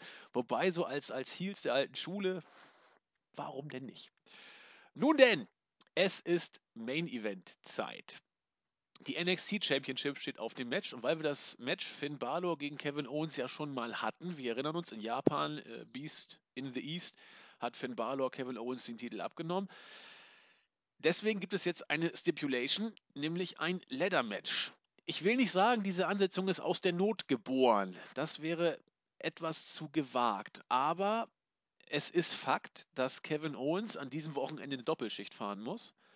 Und es ist Fakt, dass Kevin Owens wieder bei NXT ran muss, obwohl er dort nicht mehr die erste Geige spielt, sondern äh, Main-Roster-Prioritäten derzeit hat. Das Match wird ganz sicherlich stark. Da bin ich mir, also sind wir uns, glaube ich, alle sicher, müssen wir auch nicht groß diskutieren. Aber was wirft das für ein Licht auf NXT, wenn wir Kevin Owens hochholen müssen, um den Main Event glanzvoll zu gestalten? Ähm, ja, nee, ich meine, das ist ja eigentlich jetzt, wie gesagt, man musste ja die Halle irgendwie ausverkaufen. Ich meine, wen willst du, man ist ja auch ein bisschen von Verletzungspech verfolgt im Moment. Ja, das stimmt. Ähm, dementsprechend ähm, macht das irgendwie schon noch Sinn. Owens hatte auch noch kein Rematch. Von daher. Aber er, er, ist doch gar nicht mehr in der Liga eigentlich. Er ist doch im Main Roster. Ja, ja, das ist ja jetzt mittlerweile alles ein bisschen fließend, wenn man ehrlich ist Sascha Banks ja auch nicht. Ja, gut, Emma switcht auch mal hin und her. Das stimmt schon. Ja, ähm, ja, es müsste schon mit dem Teufel zugehen, wenn ein Leather-Match zwischen den beiden nicht ähm, richtig gut wird. Ähm, man muss halt hoffen, dass man jetzt nicht denkt, oh Gott, Kevin Owens hat zwei Matches an zwei Tagen, dann schrauben wir mal beides auf Halbmast. Ich denke aber mal nicht, dass man so rangehen wird. Ähm, eher wird man dann das Match beim SummerSlam nur zehn Minuten gehen lassen und dafür hier ordentlich raushauen. Ähm, ich denke, das ist auf jeden Fall ein Kandidat auf eines der besten Matches an diesem Wochenende. Alle Shows übergreifend. Ähm, darauf freue ich mich natürlich. Ähm, ich denke, dass man bei den NXT-Tapings einen Swerve eingebaut hat. Also ich glaube, dass also da kann man ja dazu sagen, Sascha Banks und Kevin Owens kamen bei den Tapings letzte Woche, die stellenweise schon, also die insgesamt zwei Shows schon nach dem Special auf, wo schon zwei Shows nach dem Special aufgezeichnet wurden, kamen Kevin Owens und, und Sascha Banks mit den Titeln raus. Und ich gehe davon aus, dass mindestens eine dieser beiden Personen, dass eines von beiden ein Swerve ist. Zum Beispiel ähm, wurde Kevin Owens, als er mit den Titel rauskam, ähm, hat der die Ringsprecherin ihn nicht angekündigt. Man kann also davon ausgehen, dass man das rausschneiden wird. Also entweder wird Kevin Owens hier den Titel gewinnen oder Sascha Banks wird den Titel verteidigen. Ich glaube, einer von beiden wird tatsächlich ähm, äh, mit dem Titel dann noch bei den nächsten Weeklies auftreten, aber einer von den beiden, ähm, da hat man so ein bisschen die Zuschauer getäuscht und ich tippe ganz stark darauf, dass Baylor verteidigen wird. Und Sascha Banks dann wahrscheinlich wirklich auch verteidigen wird und den Titel dann vielleicht dann bei den nächsten Tapings verliert oder so. Keine Ahnung. Bin mal gespannt. Lassen wir uns überraschen. Damit sind wir durch für die NXT-Card. Wir wollten es eigentlich nur kurz und knackig durchhauen und nur schon wieder fast 50 Minuten sind ins Land gezogen. Ja, wir waren ja trotzdem relativ knackig noch. Ja, Feuer denke ich auch. In der Tat. In diesem Sinne würde ich sagen, lassen wir das einfach mal auf uns zukommen. Man hat die Card ja doch äh, pickepacke voll gemacht. Das Event selber wird wohl deutlich kürzer. Die Frage ist, werden es fünf, werden es sechs Matches sehen, die man live zeigt? Wir ja, sechs uns, Matches. Es ja? die sechs Matches, die angekündigt sind. Dann schauen wir es uns also einfach die, an. die wir jetzt besprochen haben. Alle, der Rest hat man ja mehr wie schon für die Weekly nächste Woche angekündigt. Die wird in zwei aufzeigen. In diesem Sinne. Wir schauen einfach mal, was uns erwartet. Und gehen jetzt rüber zum morgigen Tag. Der große SummerSlam. Vier Stunden Event. Ich fühle mich so ein bisschen äh, erinnert an alte Zeiten. Also mancher von euch liest auch mal ab und zu vielleicht in die Flashbacks rein. Gerade bei den alten WrestleManias galt das Motto, manchmal ist mehr Masse äh, auch mehr Klasse. Zumindest wurde das damals geglaubt. Äh, Hintergrund war, oder, oder, Ergebnis war, dass wir eine pickepackevolle Card hatten, teilweise 16 Matches bei einer WrestleMania. Und die Matches waren so kurz und so schlecht, dass man mindestens die Hälfte sich gut und gerne hätte sparen können. Äh, es wird jetzt so natürlich nicht laufen. Man hat jetzt vier Stunden für zehn Matches, genau, zehn Matches haben wir auf der Card. Da wird auch äh, die Gefahr, dass man da irgendwelche Squasher-Matches dabei hat, relativ gering sein. Die Qualität wird schon stimmen. Aber warum oder was verspricht man sich davon, den SummerSlam auf vier Stunden zu strecken? Na, man möchte einfach, relativ einfach, ähm, man möchte ähm, die WrestleMania des, des Sommers gestalten. Naja. Ja, ich denke, das, das, das ist einfach der Punkt. Man möchte die Show so wichtig wie möglich gestalten, man möchte damit Networks-Weise machen, ähm, Network-Weise erzielen, machen, gutes Deutsch. Ähm, und da passt, dass man es, man ist jetzt in New York, man hat viel Aufmerksamkeit, man, man hat Events das, das ganze Wochenende über. Das ist der einfache Grund. Und vier Stunden ist halt äh, mehr Content und mehr, mehr Content ist gut. Und, und ich meine, lieber 19,99 Euro für den ähm, äh, SummerSlam bei Maxdome bezahlen, als 19,90 Euro, also für einen vierstündigen SummerSlam bei Maxdome bezahlen, als 19,99 Euro für eine dreistündige Survivor Series bezahlen.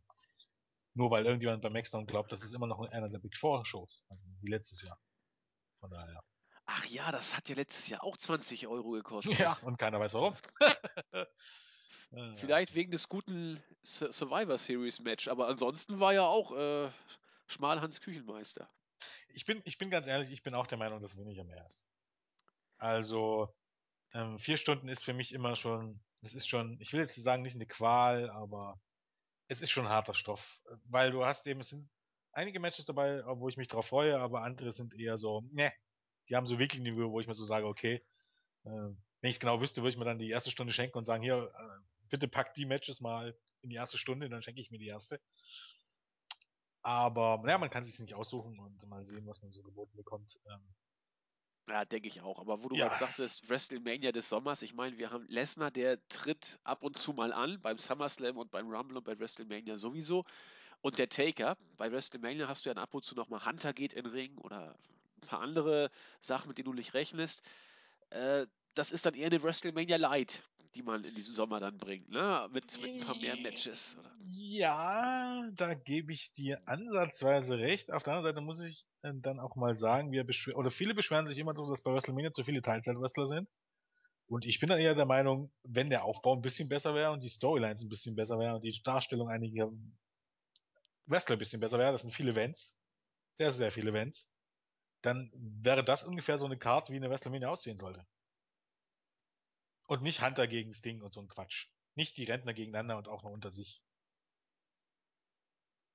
Ja, also ich habe auch absolut kein, ich habe auch absolut kein Problem mit Teilzeitworkern. Auch bei WrestleMania habe ich kein Problem damit. Die machen ja. ja sogar so ein bisschen, ich will nicht sagen das Salz in der Suppe oder die, die Magie des Events aus, aber ich, ich freue mich da immer ein Stück weit drauf. Und, und hier, der Taker ist in Anführungszeichen der einzige Teilzeit, besonder Worker in Anführungszeichen. Ansonsten, du hast es schon gesagt, hat man hier vieles, was man auch in der Weekly hat. Ne? Also, das meine ich ja mit, es ist nicht immer gleich mehr Masse, auch gleich mehr Klasse, sondern manchmal ist mehr Masse einfach nur mehr Masse. Und Ganz genau. Ja, ich weiß nicht, wie ich es anders sagen soll. Wenn ich mir hier die Karte angucke und überlege, wie viel ich die Leute in den letzten Wochen schon gegeneinander gesehen habe, ähm, da wird mir ganz anders. In der Tat. Und wir gehen auch gleich mal rein. Fangen wir mit dem ersten Match an. Zumindest das, was wir auf, äh, auf unserer Card als erstes gesetzt haben. Dolph Ziggler gegen Rusev. Das ist ein Match, das man äh, auch bei Raw bringen könnte. Gut, der Aufbau war jetzt doch deutlich intensiver. Ob er wirklich gut war, daran scheiden sich die Geister. Zuerst war die Option eines Mixed Tag Team Matches im Gespräch, also Lana auf Seiten von Dolph Ziggler und Summer Rae auf Seiten von Rusev. Davon hat man dann, Gott sei Dank, muss ich sagen, Abstand genommen. Nicht, weil ich jetzt irgendwie die Mädels da äh, nicht im Ring sehen möchte oder weil ich das wrestlerisch irgendwie äh, jetzt disrespektierlich darstellen möchte.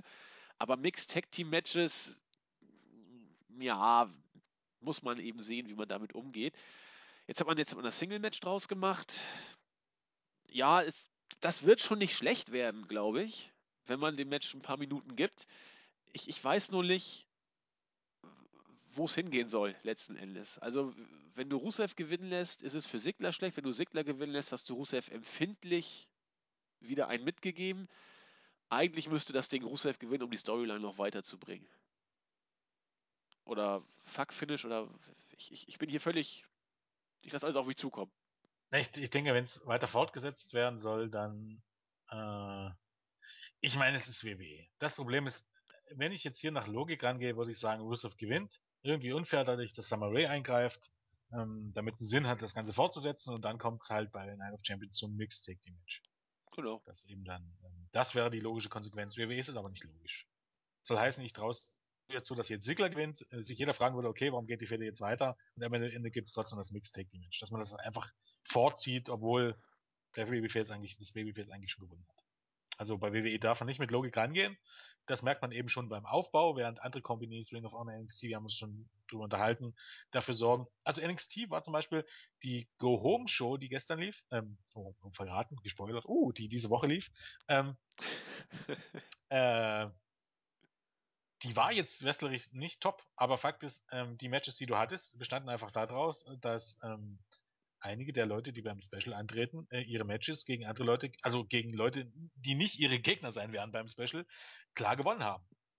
Also indem du die einfach nochmal gestärkt hast, indem du gezeigt hast, hier, das sind Top-Leute, die gewinnen ihre Matches gegen andere ähm, gute Wrestler und, und sind gestärkt in ähm, die Shows und das ist bei Ring of Honor und, und bei anderen Promotions genauso und bei WWE ist es immer so, du stellst die Leute einfach dutzende Male gegeneinander in allen möglichen Take-Team-Matches und irgendeiner von den Leuten verliert immer.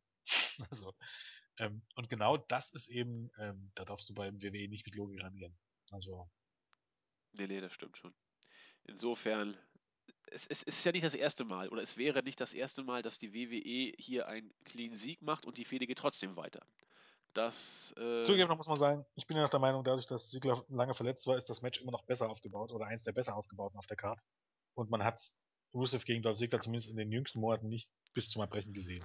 Das ist positiv. Ansonsten, äh, ich weiß nicht. Äh, bis vor ein paar Wochen, also bis hätte ich noch gesagt, jetzt wünsche ich mir, dass Rusev Dolph Ziggler zerstört, aber mittlerweile ist es eigentlich auch schon irgendwie so, so eine mir egal Stimmung hat irgendwie eingesetzt.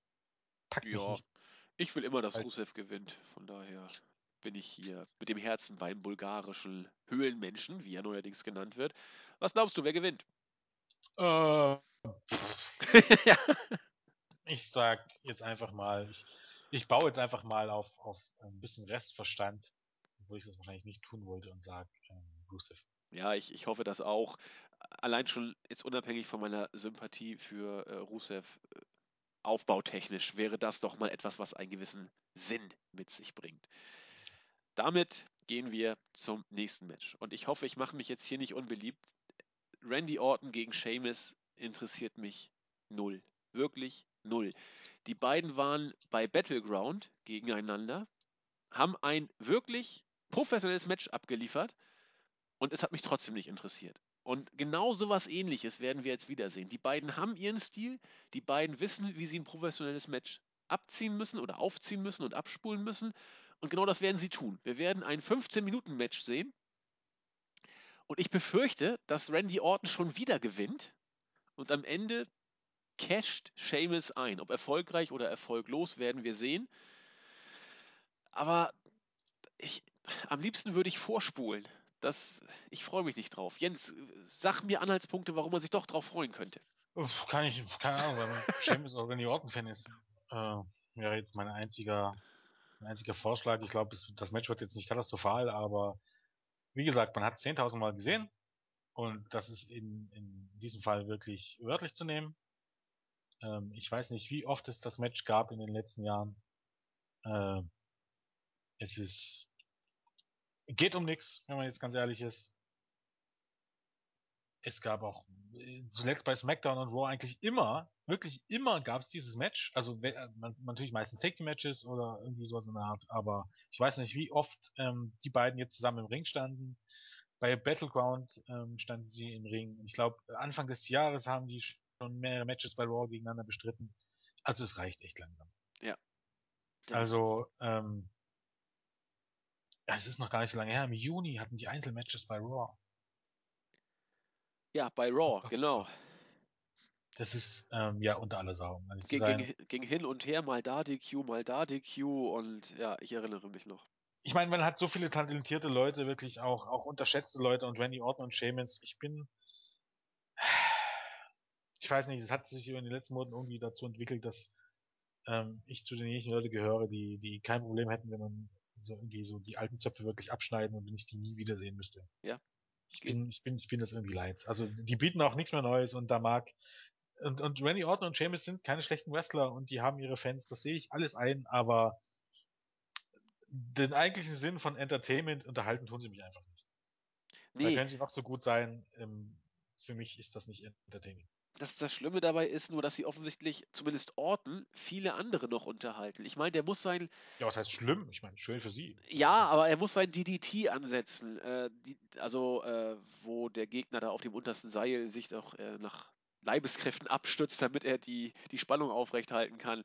Oder äh, der, der RKO, dann drehen ja alle durch. Also der Kerl ist ja zurzeit, nach meinem Empfinden, einfach over ohne Ende. Und solange das so ist, wird er uns auch erhalten bleiben. Das, das ist so. Aber von wegen Zöpfe abschneiden, da bin ich auch bei dir. Das wird, das wird nicht passieren, aber man hat so viele talentierte Leute und, und auch Leute, die gute Promos halten können. Zum Beispiel Randy Orton. Ich, ich kann mich an keine gute Promo von Randy Orton erinnern. Ich bin mir sicher, da gab es eh welche in den letzten, in den letzten fast 15, ja, 15 Jahren sind es nicht, aber in den letzten 12, 13 Jahren gab es da welche, aber ich kann mich an keine erinnern.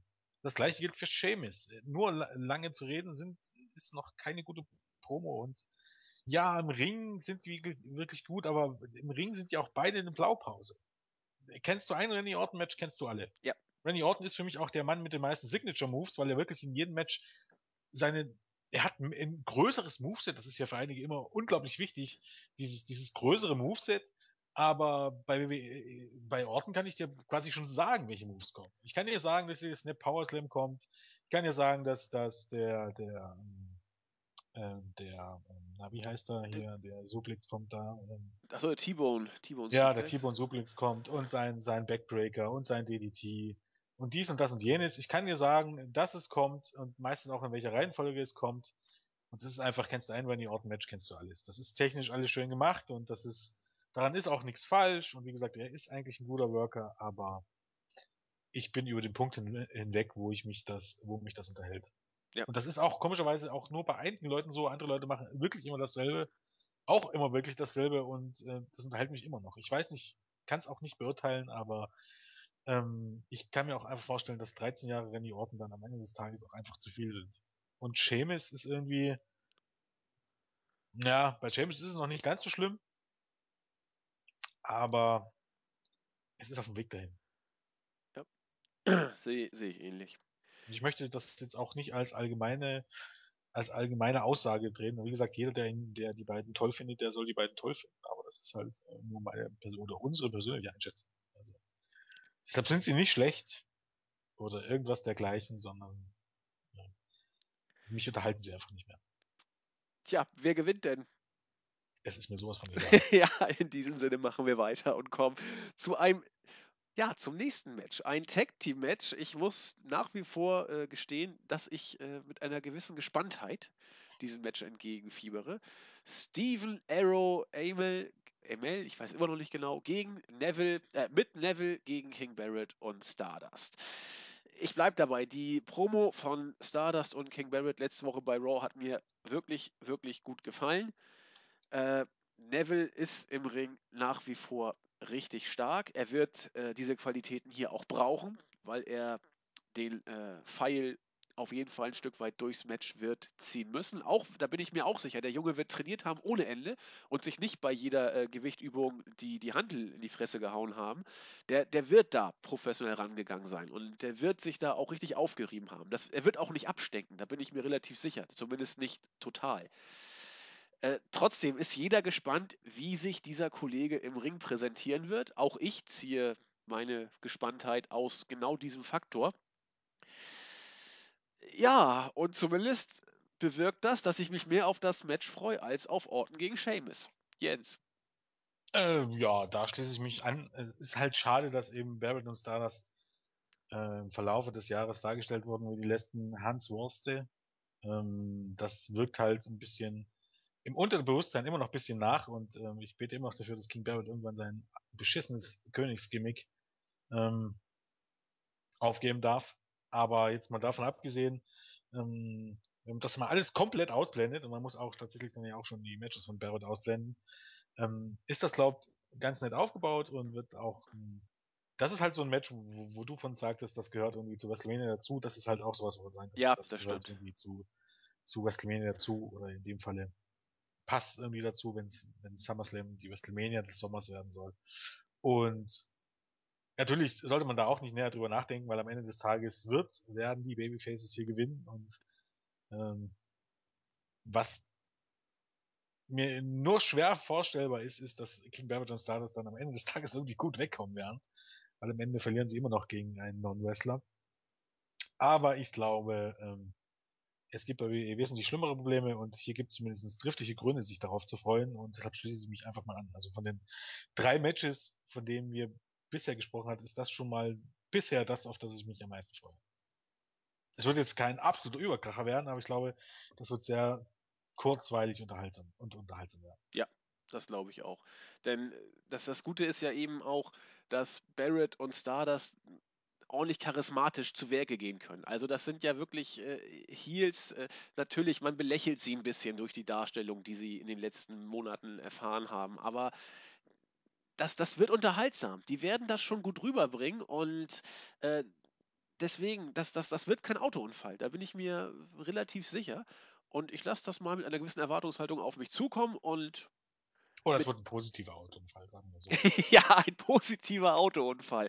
Das äh, muss ich mir merken als, als Begriff. Positiver ich denke auch, auch Amel ist so ein bisschen, bisschen anders als ähm, viele seiner Vorgänger, weil er ist nicht nur bloß ein großer Wrestling-Fan, sondern ich habe einfach auch den Eindruck, er möchte auch wirklich ein Wrestling-Match abliefern. Also nicht so bloß wie viele andere, die sich dann in den Ring stellen und dann so tun, als wenn sie schlagen und der Wrestler muss umkippen, sondern ich denke einfach, Amel wird auch da ein bisschen versuchen, wirklich Aktion zu zeigen und ordentliche Pumps zu nehmen und so weiter und so fort und ein bisschen versuchen zu sellen. Ich denke, Mel hat als Fan und auch einfach auch einen anderen Anspruch als viele seiner Vorgänger. Ja. In solchen Rollen. Das, das glaube ich auch. Es ist für ihn keine Promo-Veranstaltung oder sowas, sondern er, er möchte das gerne machen. Und das ist äh, extrem wichtig, finde ich auch. Nun gut, von diesem Tag-Team-Match kommen wir zu einer anderen Konstellation. Es geht um die Tag Team Championship.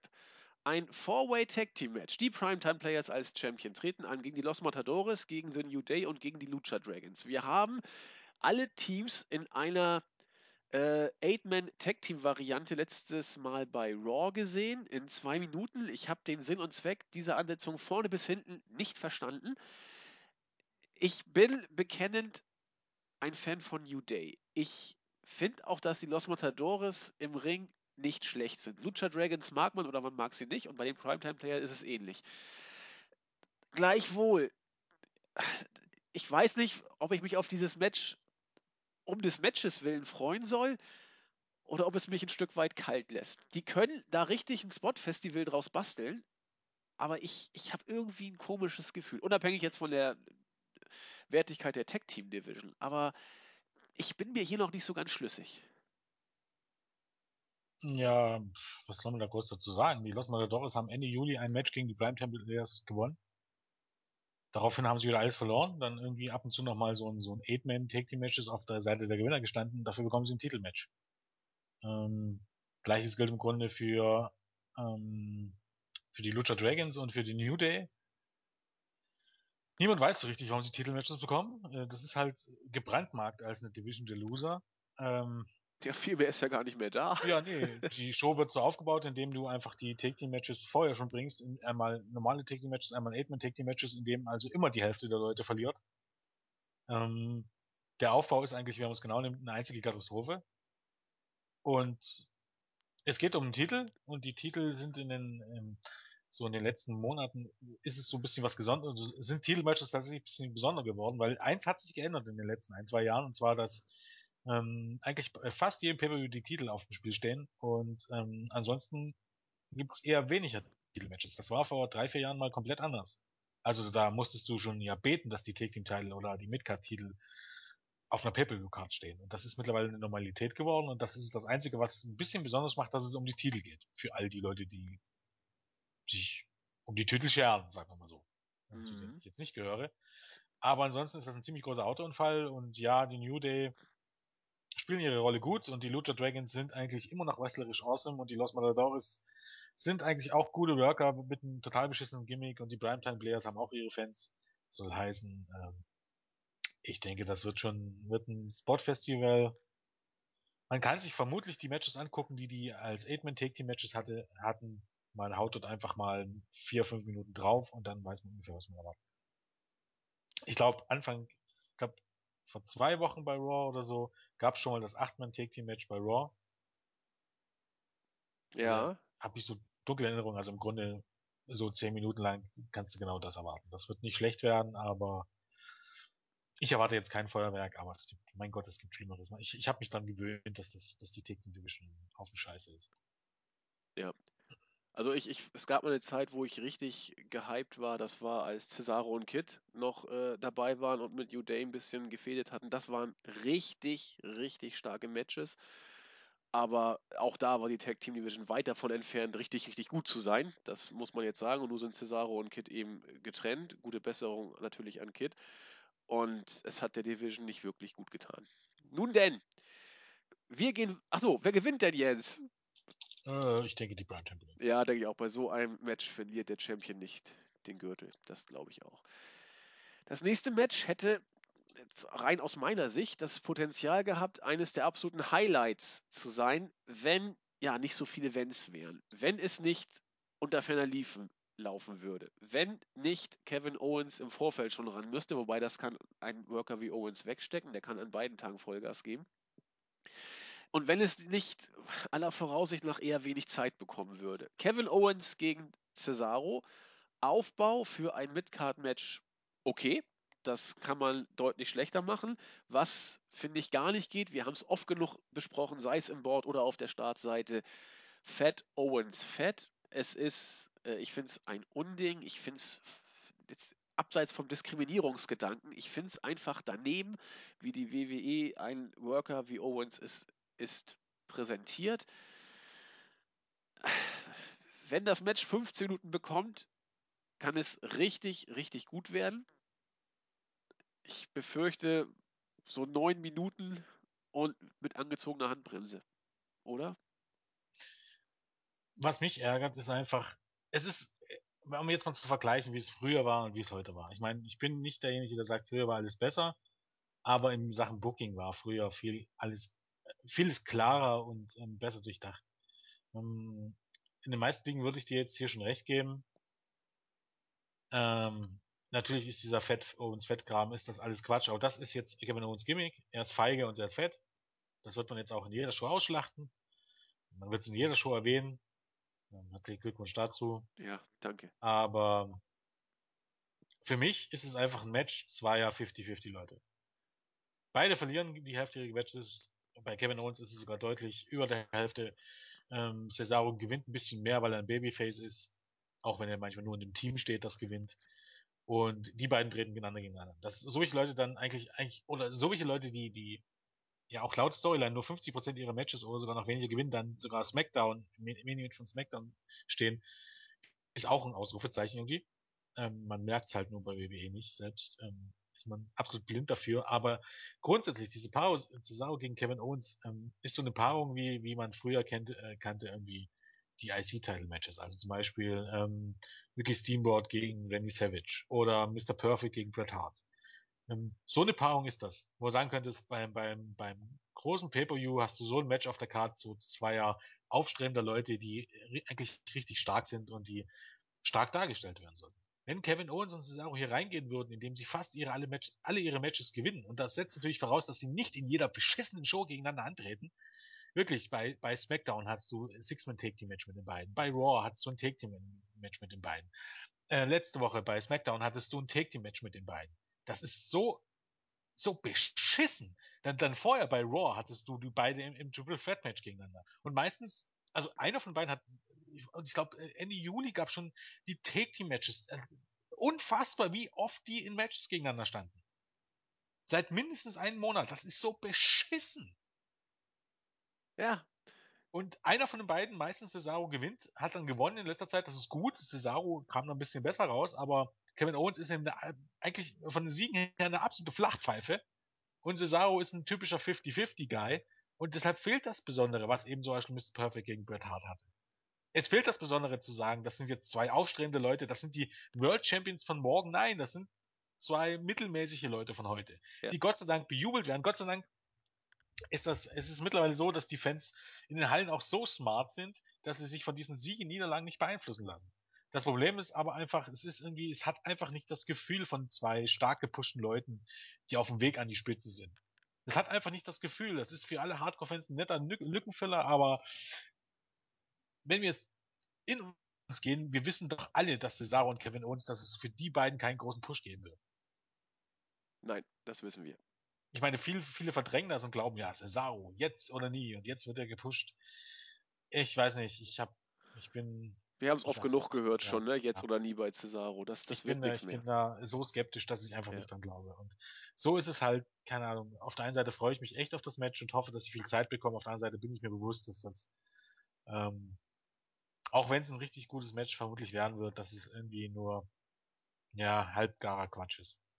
Und das ist, ist ähm, wie gesagt, dieses, dieser Wechsel zwischen Freude und Enttäuschung, keine Ahnung, es ist ähm, schwer, schwer zu beschreiben. Ja, es ist, ja, es ist WWE. Keine Ahnung. Ja. ist, Da ist auch, man kann es wieder sagen, es ist auch in diesem Match daher schwer zu sagen und auch völlig egal, wer denn jetzt gewinnt. Ja, ist es auch tatsächlich. Ja. Ich gehe stark mit Kevin, mit Cesaro, weil wie gesagt, Kevin Owens verliert im Grunde alles. Ich glaube, Kevin Owens hat in den letzten zwei Monaten zwei Matches gewonnen und ich glaube, das waren auch noch Take-Team-Matches oder irgendwie sowas. Ähm, es ist einfach das Ding. Ich meine, die Matches, was ich jetzt gerade aufgezählt habe, diese ganzen Take-Team-Matches, ähm, egal wer da nur mit drin stand, ob jetzt äh, Sheamus oder John Cena oder Randy Orton, äh, Seth Rollins, die Leute und Dean Ambrose, die Leute, die da alle mit drin standen, das waren immer richtig, richtig gute Matches. Und das, das Number One Contender Match bei Raw vor zwei Wochen, das war auch richtig, richtig super. Aber es ist halt, es fehlt einfach das Besondere. Eben dadurch, dass, dass du eben Leute, dass es zwei Leute sind, die die Hälfte ihrer Matches verlieren und die schon, die du vorher schon zehnmal gegeneinander gesehen hast, auch wenn es nur Take-Team-Matches waren. Es fehlt am Ende des Tages einfach das Besondere. Und genau das sollten Pay-Per-Views eigentlich sein. Erst recht die großen Pay-Per-Views. Ähm, die Matches, die du siehst, die sollten was Besonderes sein. Und die solltest du vorher nicht schon bis zum Erbrechen gesehen haben. Ähm, eigentlich die Ironie ist, dass Kevin Owens, bin ich immer noch der Meinung, der mindestens zu den Top 5 Leuten gehört am Mike. Ich finde ihn am Mike wesentlich besser zum Beispiel als Seth Rollins, der nun wirklich jede Woche bei Raw rauskommt und ähm, 20 Minuten Promos hält und stellenweise, ich glaube, letzte Woche war das bei SmackDown. Hast du SmackDown gesehen letzte Woche? Nein. Er kam er auch raus, hat, eine- hat eine 20 Minuten Promo gehalten und hat im Grunde das gleiche erzählt wie bei Raw. Das ist so grauenhaft. Dass, dass die Leute einfach nur noch, äh, Promos sind nicht mehr eigentlich Pro, keine Promos mehr, sondern es sind Monologe. Die Leute kommen raus und, und erzählen 20 Minuten, um Zeit zu füllen. Die haben gar keinen Punkt. Es führt nichts voran, die erzählen einfach, die erzählen uns halb die Storylines wieder und zeigen uns irgendwelche Videos. Das promotet aber nichts. Und Kevin Owens ist so großartig im etwas promoten und er darf eigentlich keine Promos halten. Sondern die Fehde wird fortgeführt, indem sie eigentlich keine Geschichte hat, sondern indem wir einfach nur jede Show bei Raw und SmackDown Matches gegeneinander bestreiten. Take die Matches mit anderen Leuten, die bei diesem Pay-Per-View ein Match haben. Das ist, was den, Auf, was, was den Aufbau eines Pay-Per-View angeht, so dünn.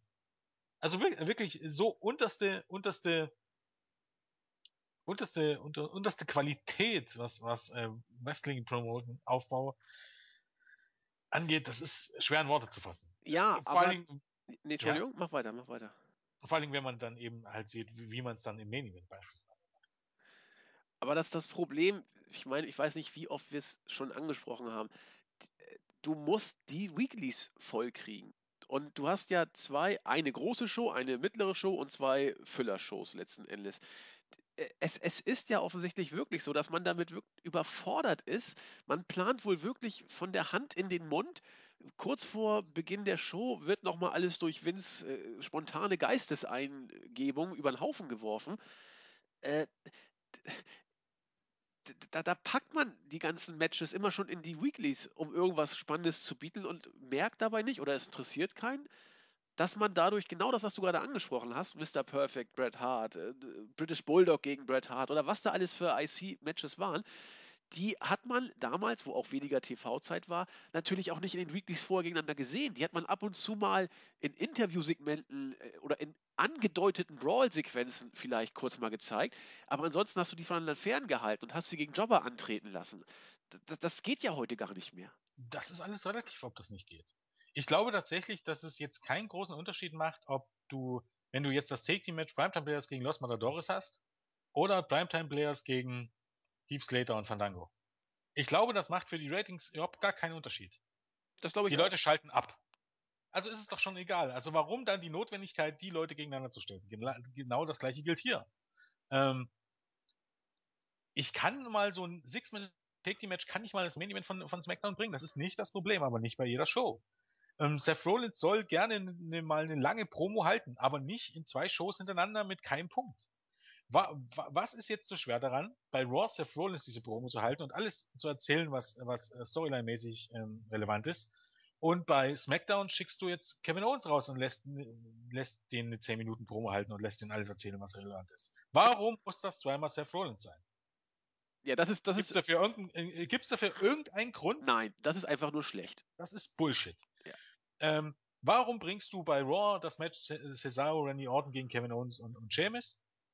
Und bei SmackDown bringst du dann Cesaro, Dean Ambrose, Randy Orton und Roman Reigns gegen Bray Wyatt, Kevin Owens, Luke Harper und Sheamus. Warum muss das zweimal fast das identische Match sein? Warum bringst du bei Raw, bei, statt dieses, dieses ähm, 14 Minuten Take Team Matches, warum bringst du da nicht, ich sag's jetzt mal übertrieben, vier Singles Matches und, und teilst die 14, also jeweils drei Minuten, soll heißen, Cesaro ähm, haut in drei Minuten Fandango weg. Randy Orton haut in drei Minuten Heath Slater weg. Kevin Owens haut in drei Minuten irgendeinen Babyface aus der Ja, oder nimm Äh, irgendeinen lokalen. Jobber, irgendwas. Ja, muss ja noch nicht mal ein Chopper sein. Äh, Stell wenigstens, stell wenigstens einen Superstar hin. Fakt ist, äh, lass den wegtreten. Und notfalls bringst du dann halt nochmal eine Backstage-Attacke oder irgendwas. Du kannst das auch füllen. Ich kann mir beim besten Willen nicht vorstellen, dass das, ähm, dass man einfach, wenn man jede Woche diese Take Team Matches sieht und jede Woche zweimal, dass das noch irgendwie die Zuschauer bindet. Nö, das glaube ich auch Das nicht. bindet die Zuschauer irgend- irgendwann mal, aber wenn du dann diese Take Team Matches hast, dann haben die ja meistens oder oft genug, gerade bei SmackDown, die SmackDown Main Events, wie oft ich jetzt schon gesehen habe, Roman Reigns gegen Schlag mich tot und es endet via DQ. Weißt du? Ja, du ja. erzählst ja auch die, West äh, die, die Fans dazu, dass sie von diesen Matches nichts erwarten. Ja, auch zu Äh, Recht. Ja, Ja, genau. Richtig wäre es, diese Leute aufzubauen und vielleicht einmal im Monat oder, oder alle zwei Wochen mal so ein Take Team Match als Main Event zu bringen, das richtig zu promoten, also zum Beispiel zu sagen, bei Monday Night Raw zu sagen, ähm, ja, jetzt hier SmackDown, Hammer Take Team Match, Hammer Main Event, ähm, ähm, eben dieses Eight-Man Take Team Match, was wir diese Woche hatten. Ähm, das kommt aber tatsächlich besser, wenn du nicht gerade schon das Take, diese Leute in einem Take Team Match gesehen hast. ja, das kann, kann wohl so sein, ja. Ja. Und, und da sehe ich ein bisschen das Problem, die Leute zu stärken, die nicht zu 50, 50 Leuten ähm, dadurch verkommen zu lassen, sondern sie zu sagen, die gewinnen 80% ihrer Matches und die restlichen 20% verlieren sie gegen Leute, die tatsächlich stärker sind. Und dann hast du beim Pay-Per-View eben jetzt Cesaro gegen Kevin Owens und da hast du zwei richtig stark aufgebaute und dann fragen sich die Leute, ja, wer von den beiden wird gewinnen? Das sind beides zwei richtig gute und deshalb kann Kevin Owens trotzdem ein unfairer Heel sein. Trotzdem kann er 80% seiner Matches gewinnen. Man hat es eben im ersten, im, im ersten Monat nach seinem Debüt im Main Roster gezeigt, dass das funktioniert. Und dann fragen sich die Leute, wer wird von den beiden gewinnen? Dann freuen die sich darauf. Genau. Und so ist es einfach halt nur ein unbedeutendes Match, weil du genau weißt, es bedeutet eh nichts. Und das wissen ja auch die meisten. Und dann kannst du nur hoffen, dass es ein gutes Match wird. Aber der letzte Kick ist halt einfach nicht da. So, so sieht's und- aus. Es gibt Möglichkeiten, die Shows trotzdem zu füllen. Weil eben am Ende des Tages ist, was die Zuschauer vor die Kameras lockt, ist WWE das Produkt. Und nicht einzelne Leute. Das merkst du schon. Du siehst ja, ähm, das Rating diese Woche und die Zuschauerzahl war, ähm, das Rating war ein bisschen besser, die Zuschauerzahl sogar schlechter, trotz Undertaker, trotz Brock Lesnar, trotz John Cena. Also muss man festhalten, dass es gar keinen Unterschied macht, ob die Leute da sind oder nicht. Also macht es auch keinen Unterschied, welche Matches du siehst. Die Leute schalten ein, weil es WWE ist. Punkt. Das heißt, du solltest keine total grottige Show hinstellen und vielleicht nicht unbedingt die absoluten Chopper-Matches zurückbringen, aber mit ein bisschen mehr Struktur in, die, in diesen Shows und nicht einfach nur alles lieblos hingerotzt, glaube ich, ähm, dass du zumindest die Pay-Per-Views mehr zu was Besonderem machen kannst. Das was eben ich auch. NXT. NXT ist für mich der beste Beweis. Die Specials sind immer was Besonderes. Die Weeklies nicht unbedingt so. Aber das Ganze ist eben, du hast nie den Eindruck, dass du bei den NXT-Shows, bei den NXT-Specials zwei Chopper gegeneinander antreten hast. Oder zwei 50-50 Leute. Das ist einfach nicht der Fall. Ich wollte auch äh, nicht gesagt haben, dass es nicht möglich ist, trotz TV-Overkill halbwegs brauchbare Shows zu booken, sondern dass die WWE offensichtlich dazu einfach nicht in der Lage ist derzeit, obwohl es äh, möglich wäre. Das ist, nach, seit Wochen sehen wir es ja. Dann, dann, dann guck dir Raw und SmackDown an. Weißt du, wann die Werbung kommt? Wo, auf, auf Deutschland oder auf, auf Äh, äh, USNA? In den, in den USA. Nach dem Anfangssegment. Nee, äh, und in jedem Match. Ach so, ja gut, in, in den Matches, Das ja. ist eine Art von, von Zeit zu füllen. Also indem du, wo du sagen könntest, okay, die Matches, die sind gut da, wenn ich die strecke, hm, bleiben die Zuschauer dran und einige schalten ab, weil sie es nicht interessiert. Aber das ist eine gute Art und Weise, das zu strecken. Statt eben die Werbung in, zwischen den Segmenten zu bringen, bringt man die in den Matches. Ja, auch gut. Auch wenn das Match mal bloß vier Minuten geht, bringt man halt zwei Minuten Werbung drin. Das ist am Ende des Tages Bullshit. Gut, von dieser grundlegenden Kritik zurück zur größten Party des Sommers. Wir sind uns beide einig, dass äh, Kevin Owens und Cesaro äh, das Potenzial hätte, deutlich äh, ja, intensiver zu sein. Wer gewinnt? Keine Ahnung. Cesaro wohl eher, weil Owens alles verliert und Cesaro derzeit etwas mehr als 50-50 vielleicht werden soll. Aber ob es dann für ganz oben reicht, sehen wir beide eben sehr, sehr skeptisch. Und mit dieser Aussicht äh, sage ich, äh, wie heißt es so schön, Vive la Revolution. Die Mädels sind dran. Team Bella gegen Team BAD gegen Team PCB in einem Nine Divas Elimination Match. Ja, also bei Raw und äh, SmackDown, zumindest bei Raw auf jeden Fall, SmackDown habe ich so oft nicht geguckt, war die Regel lange Zeit ein langes äh, Singles Match in der Show und danach ein etwas kürzeres Tag Team Match. Das wurde in allen möglichen Variationen immer kreuz und quer gebuckt.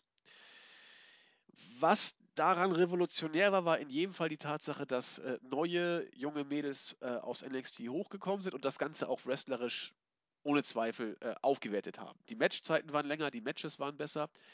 Fraglich war, das haben wir bei den Reviews auch immer wieder mal angesprochen, wo Storytelling-mäßig die Revolution war. Sie benehmen sich mittlerweile doch alle wie normale WWE Main Roster Diven.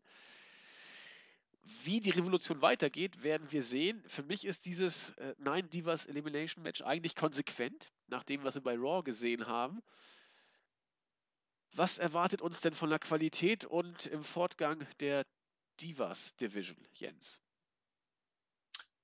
Ähm, na, ich hoffe einfach, dass das jetzt irgendwie ein bisschen den Abschluss dieser, dieser Team, äh, Ja.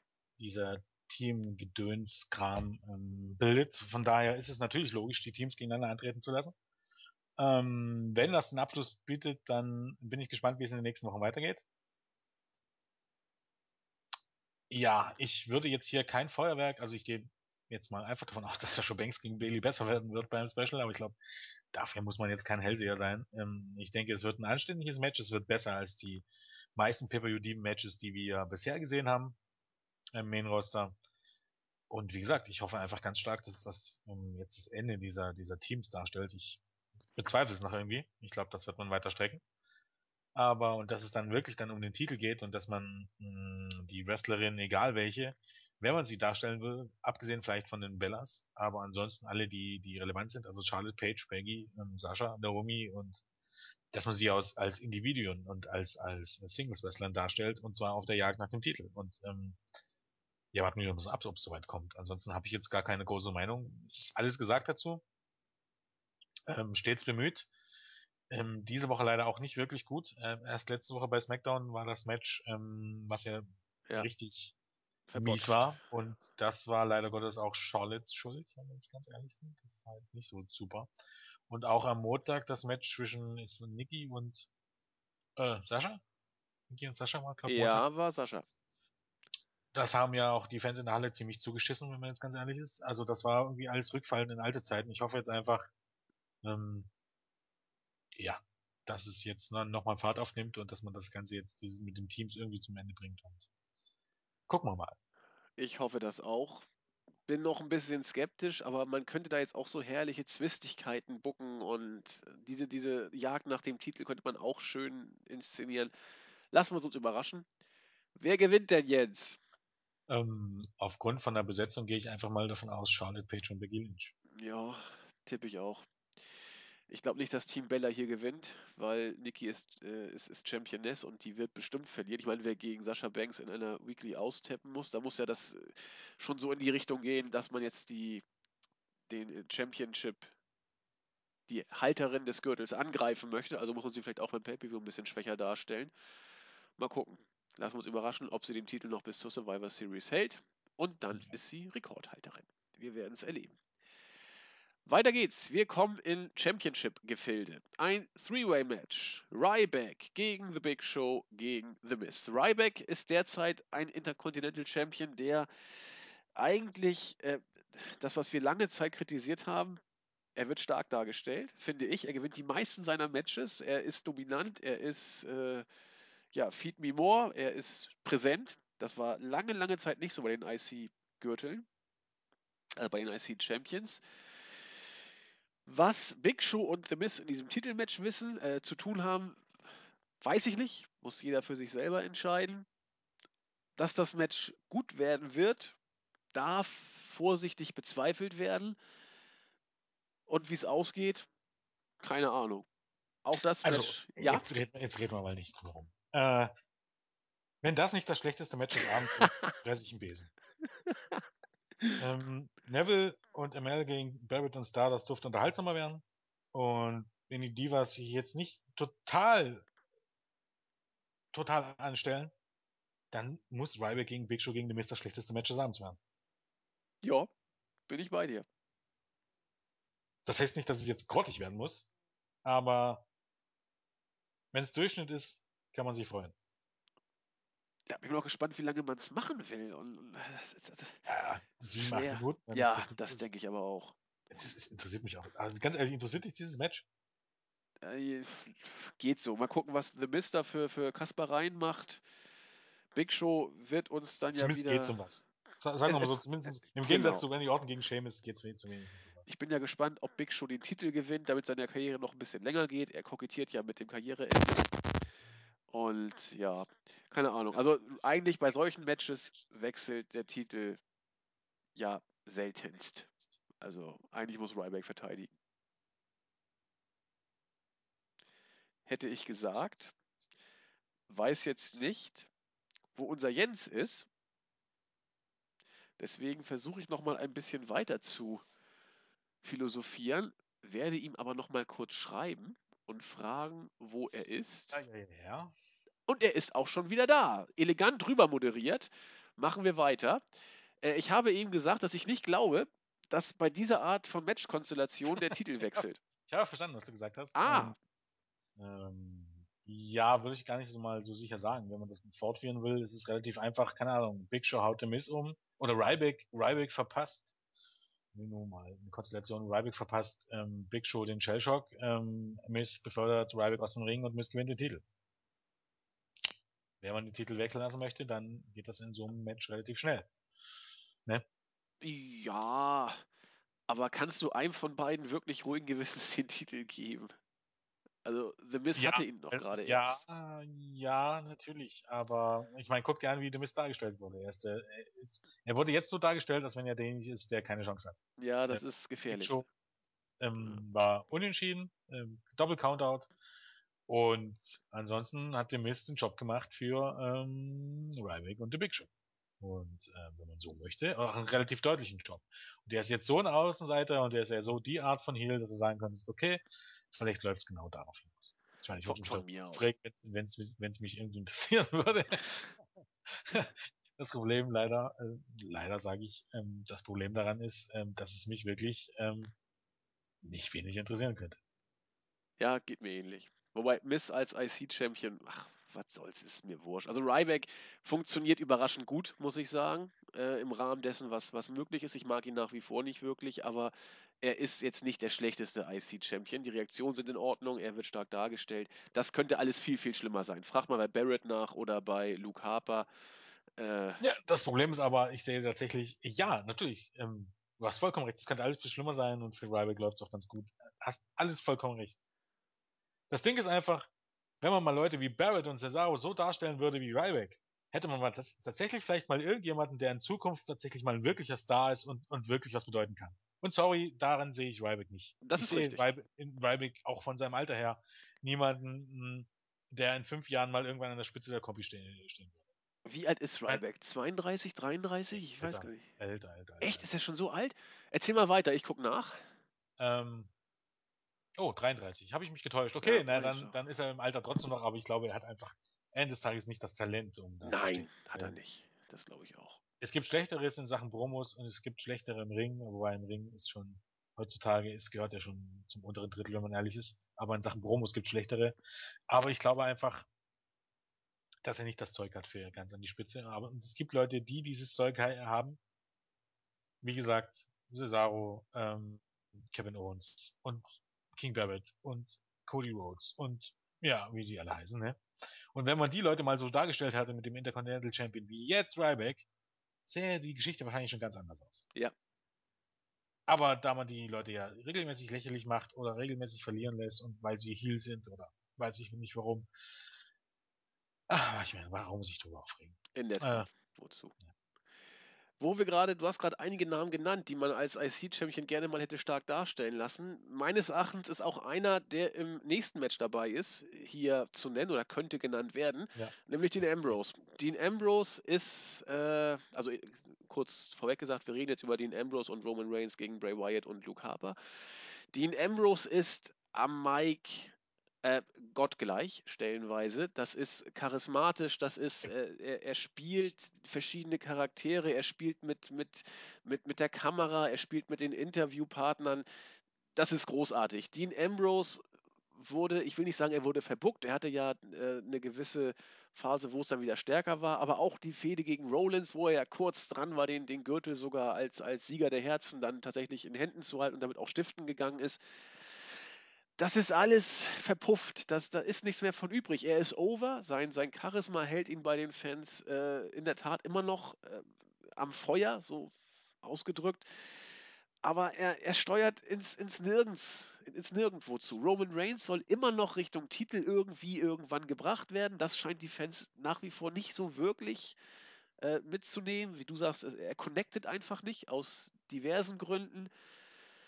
Bray Wyatt keine Ahnung, man versucht jetzt die Wyatt Family sukzessive wieder zu vereinigen. Welche Richtung das für ihn gehen wird, muss man mal sehen. Es ist so ein bisschen, Luke Harper, der, der schwächste IC-Champion aller Zeiten, ich glaube, er hat nicht ein einziges Match gewonnen.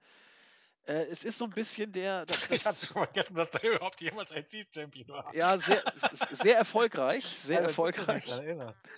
Das stimmt. Ja, das Survivor Series so die Zeit. Ja. Gar nicht mehr auf dem Schirm. Das war kurz nach dem Split der Wyatt Family, da hat man ihm irgendwie das Ding kurz ja, gegeben. Und auch, ich glaube, er hat wirklich nicht ein einziges Match gewonnen. Das ist jetzt kein Spruch, das war, ist, glaube ich, ein Fakt. Kannst ja mal kurz nachgucken.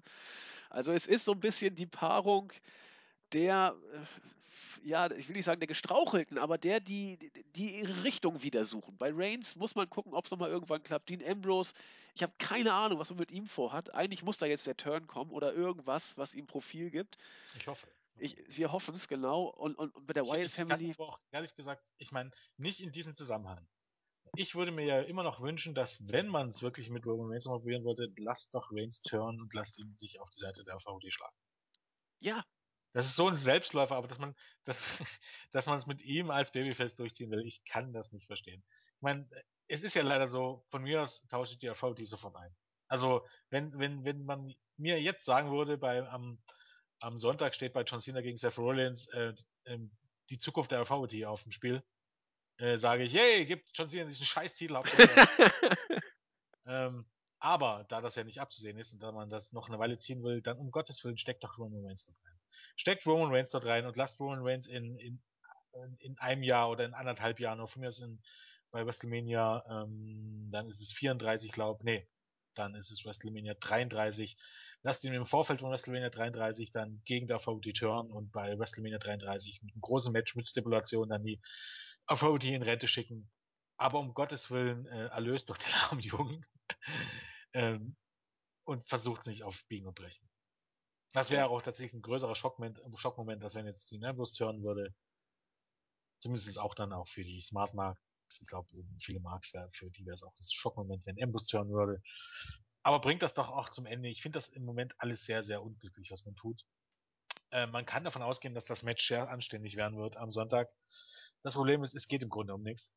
Also es muss schon den Turn her, um, um dann am Ende dann wirklich ein gutes Gefühl zu haben, dass sich was bewegt, weil es geht in diesem Match um nichts.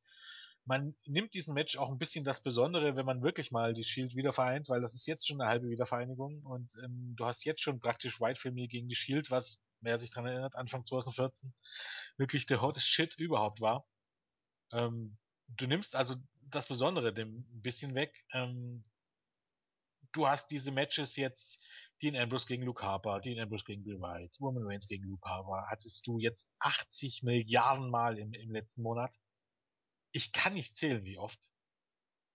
Zumindest habe ich das Gefühl, dass wirklich bei Raw und SmackDown, und ich guck meistens nur schon Raw und trotzdem geht's mir langsam auf den Sack. Die Matches waren immer alle anständig, aber sie haben einfach nichts Besonderes mehr. Und jetzt hast du halt ein Take-Team-Match. Lustigerweise, äh, die einen Singles-Matches baust du auf, indem du Take-Team-Matches bringst. Und dann sollen sich die Leute auf die, die Singles-Matches freuen. Und hier ist es genau andersrum. Ich, ich verstehe auch diese Logik nicht. Hier hast du ein Take-Team-Match beim Pay-Per-View und die Leute sollen sich darauf freuen, weil du vorher einen Haufen Singles-Matches diese Leute hattest. Also wo da tatsächlich diese Logik ist, erschließt sich mir nicht. Ähm, es geht um keinen Titel, es geht nicht um die Zukunft eines Stables oder eines Take-Teams, es ist kein Hardcore-Match, es erschließt sich mich absolut nicht, warum ich dieses Match anders einschätzen soll als irgendein verficktes Take-Team-Match bei SmackDown oder Raw. Ja. Es kein Stück erschließt sich mich, warum ich auf mich auf dieses Match freuen soll, es sei denn, man ist jetzt äh, spezifischer Fan einer der Teilnehmer. Wenn man da aber normal rangeht und sagt, okay, ich bin äh, Fan von allen oder Fan von keinem oder was nicht, äh, wir sind alle gleich lieb, dann frage ich mich echt, warum ich mich auf dieses Match freuen soll. Es erschließt sich mich ab. Ja. Fähig sein kann, irgendwas zu promoten, will mir nicht in den Kopf. Aber es zieht sich ja wie ein roter Faden durch den SummerSlam irgendwie. Ähm, bei jedem Match, das wir besprochen haben, nee, oder bei, bei einigen. Das gar nicht so sein. Ja, ähm, ich finde schon. Bei einigen Matches geht es zumindest um den Titel. Ja, toll. Ja, ist aber schon ein Punkt. Bei Ziggler gegen Rusev hast, ist das eigentlich schon wieder diese ganze Lana-Storyline. Also da ist schon wieder, da ist ein Punkt, ja, diese okay. Matches hast du jetzt nicht dauernd gesehen. Äh, bei Neville, Arrow, äh, Barrett und Stardust hast du ML mit drin, das wird sein erstes Match, passt also auch. Ähm, dann hast du aber tatsächlich die Matches Randy Orton gegen Sheamus, Cesaro gegen Kevin Owens, Bray Wyatt und, und, und ähm, Dean Ambrose, wo, wo es um einen alten Scheißdreck geht. Die Matches hast du in Take-Team-Matches oder in andere Konstellationen, hast du die Leute dutzende Mal gegeneinander gesehen. Es geht um absolut nichts. Also kannst du bloß hoffen, dass das Match gut wird. Ja, und bei, beim, beim Tag Team Match äh, und IC Match ist es eigentlich auch nur der Gürtel, der dem Ganzen so den Hauch. Äh, ja, natürlich. Ne? Ja, also aufbaumäßig. Geht's um was. Also es gibt einen triftigen Grund, warum die gegeneinander antreten. Ja, okay, das ist in Ordnung. Was sich unterscheidet. Ähm, das stimmt. Gleiches gilt für die Matches, die wir dann noch besprechen. Aber ja, hier bei diesem Tag Team Match, ach, es, ist, es ist, wie gesagt, eigentlich macht man nur genau alles andersrum als bei Kevin Owens, Cesaro und Randy Orton, Sheamus. Man, da ist andere Voraussetzungen, also eine andere Sache, aber es, es gibt keinen driftigen Grund, warum man sich darauf freuen soll, mehr darauf freuen soll, als auf so ein Match bei Raw oder SmackDown. Und da ist halt einfach am Ende, Ende des Tages die Frage, warum äh, soll ich jetzt dafür Geld ausgeben? Und genau das ist ja eigentlich der Punkt. Die Matches, die beim Pay-Per-View kommen, sollten eigentlich so sein, dass ich dafür Geld ausgeben will. Ja. Und das ist für mich absolute Unfähigkeit, irgendwas zu promoten, so dass einfach jetzt nur die Hoffnung bleibt, dass das Match anständig wird und dass irgendwas passiert. Man hätte sich wünschen müssen, dass eben wirklich ein neuer Teilnehmer für, ähm, oder dass Eric Rowan zurückkommt und dass sich Sting, den eben, wir hatten es ja bei der Raw Division gesagt, dass sich Sting, Ambrose und Reigns anschießt oder irgend sowas. Ja. Dann hätte es sagen können, das ist ein, ist ein, einfach eine neue Komponente und ein triftiger Grund, sich auf den Pay-Per-View zu freuen. Wenn du jetzt dort Eric Rowan oder ein anderes Mitglied und, und Sting mit drin hättest. Das wäre wirklich tatsächlich, das wäre so ein Selling Point gewesen und so hast du den einfach nicht. Und ähm, ja, das lässt mich dann ratlos zurück. Du kannst jetzt halt im Grunde ein, Raw, ein gutes Raw oder Smackdown Match haben.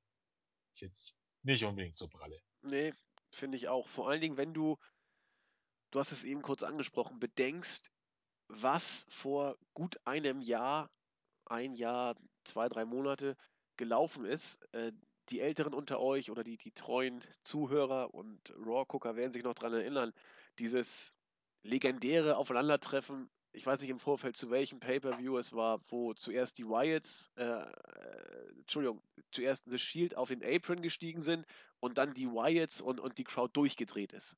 Alleine, dass die beiden sich gegenüberstanden im Ring bei, bei der Weekly äh, im Vorfeld auf diesem Pay-Per-View, da hat man gesehen, wie, wie es geknistert hat es braucht manchmal nicht mehr, aber es, es war eben da, das Momentum war da. Und wenn man jetzt sieht, was draus geworden ist, oder wie, wie jetzt beim SummerSlam, eigentlich ein ungleich wichtigerer Pay-Per-View als damals, wo die Wyatts gegen The Shield aufeinander getreten sind.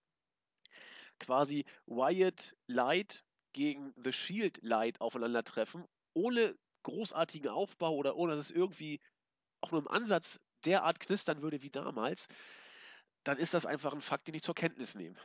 Ich meine, ja, man muss noch dazu sagen, wenn du jetzt vielleicht Leute auf Twitter fragen würdest, also diese typischen, die, nee, nee, nicht, aber die, diese typischen ähm, ähm, Hardcore-WWE-Fans, die aber jetzt nicht unbedingt Hardcore-Wrestling-Fans sind, sondern wirklich diese Hardcore-WWE-Fans, die seit zwei Jahren Wrestling schauen und nur WWE schauen und jede Raw und SmackDown schauen, die freuen sich wahrscheinlich wie Bolle auf das Match.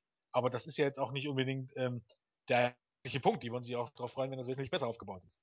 Äh, und wenn es wirklich einen Grund gäbe, wenn es wirklich was Besonderes wäre, dass die Leute sich jetzt wieder vereinigt hätten. Und wenn es was Besonderes wäre, dass jetzt auf einmal Dean Ambrose wieder Roman Reigns ähm, zusammen ein Tag Team bilden. Aber das ist mittlerweile nichts Besonderes mehr, weil du es vorher schon 80.000 Mal gesehen hast. Ja. Ähm, naja, ich weiß nicht. Also, das ist so ein bisschen, wie du schon sagtest, so ein bisschen ähm, durchaus ähm, ein Faden, der sich durch den SummerSlam zieht. Ähm, es sind viele Matches dabei, die, oder bis jetzt alle Matches, bis auf das Intercontinental Championship, wo du davon ausgehen kannst, dass die Matches gut werden, wo am Ende aber irgendwie, wo es daran scheitert, am letzten Interesse. Ja, genau. Und Gott sei Dank beim Main Event, bei den beiden Main Events wird das noch ein bisschen anders. Aber bis zum jetzigen Punkt, am Ende des Tages, fehlt immer so ein bisschen die Ja, der Hype. Der Hype ja. fehlt. Das sehe ich genauso. Und ich, äh, trotzdem freue ich mich durchaus irgendwie auf den SummerSlam. Ich müsste ihn jetzt nicht vier Stunden haben, aber grundsätzlich freue ich mich auf den SummerSlam, weil ich glaube, wrestlerisch wird es eine gute Show. Und ich, ich glaube, die, man hat auch die Card wirklich gut ausgewählt, aber man hat eben halt beim Aufbau wirklich einige Sachen, ähm, ja, nicht so optimal umgesetzt. Du hast gerade angesprochen, äh, der Hype kommt eher bei den beiden Main-Matches. Und ja. das erste Match äh, steht dann jetzt auch in unserer Preview an. Das berüchtigte Winner Takes It All Match. Seth Rollins als World Champion gegen John Cena als US Champion. Der Gewinner wird erstmals in der Geschichte der WWE, so wird es dargestellt, beide Titel in Händen halten. Ich würde meinen knackigen Hintern drauf verwetten, dass wir am Ende des Tages oh, das ist doch gefährlich, keinen mit beiden Titeln sehen würden. Das ist ein bisschen gewagt, weil auf jeden Fall wird Rollins nicht beide Titel halten, da bin ich mir ganz sicher. Eher John Cena, vielleicht kommt auch noch irgendein ja, merkwürdiges Finish dazwischen.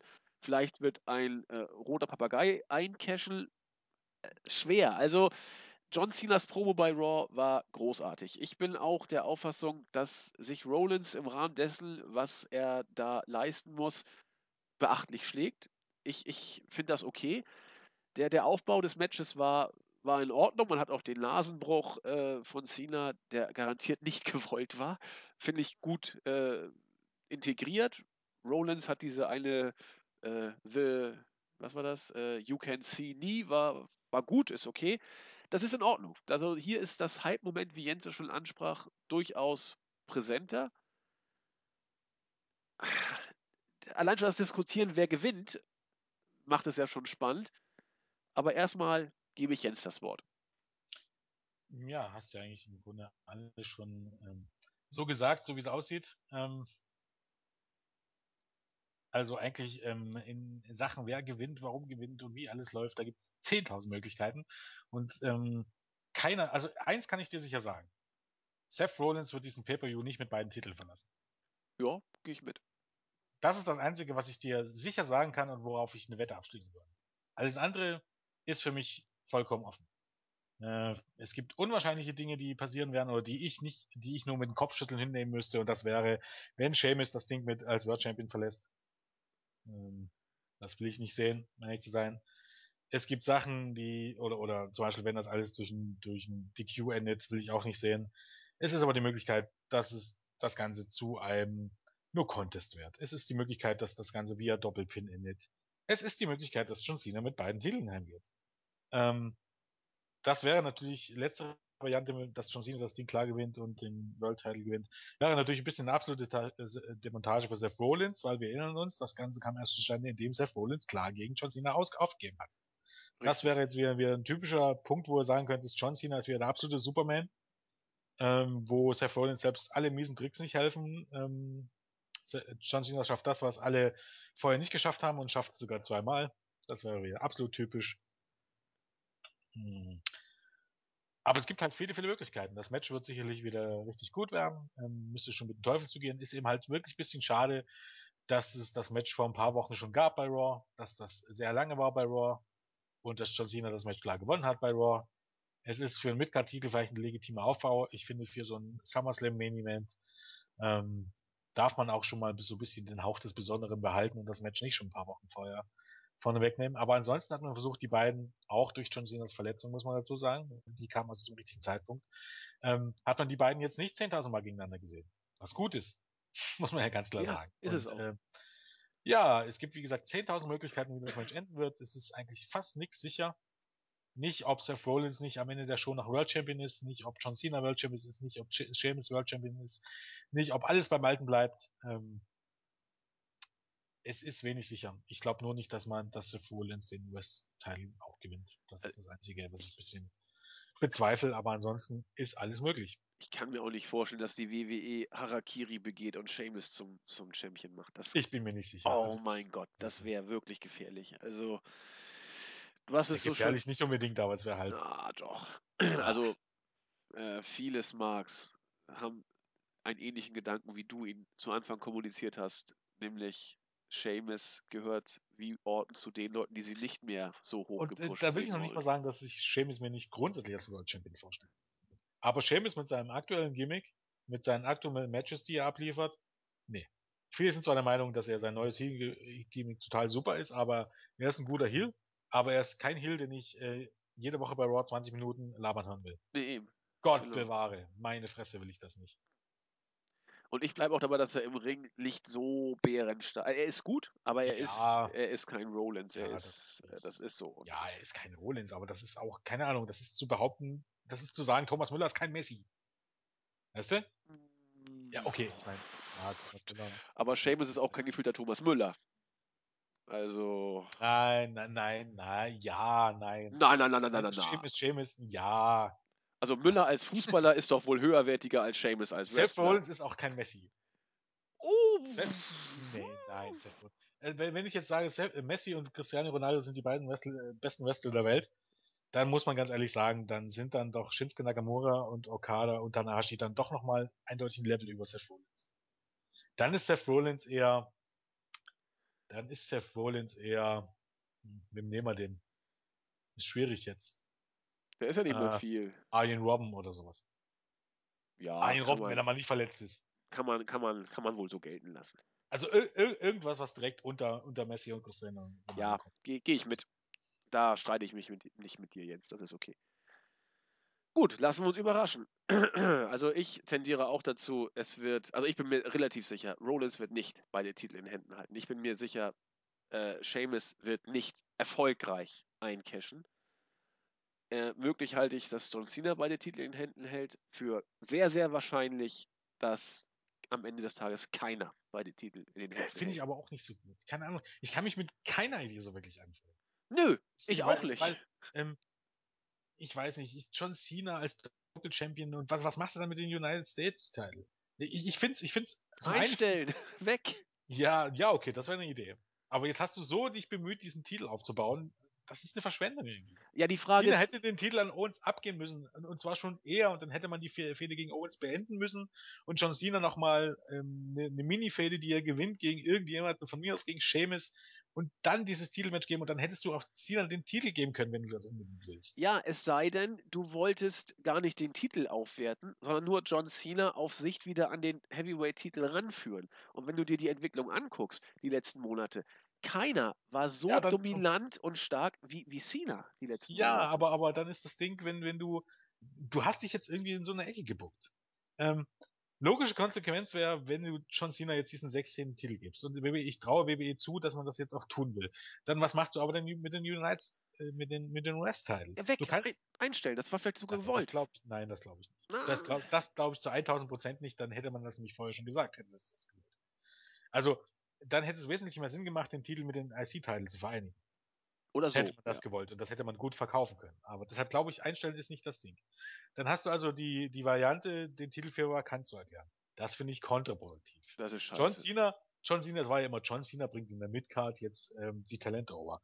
Ja, dann muss er aber irgendwann den Titel an den Talent verlieren. Und genau dieser Punkt fehlt nämlich. Bis jetzt hat er gegen alle Talente klar gewonnen. Manchmal klar, manchmal weniger klar, aber er hat gewonnen.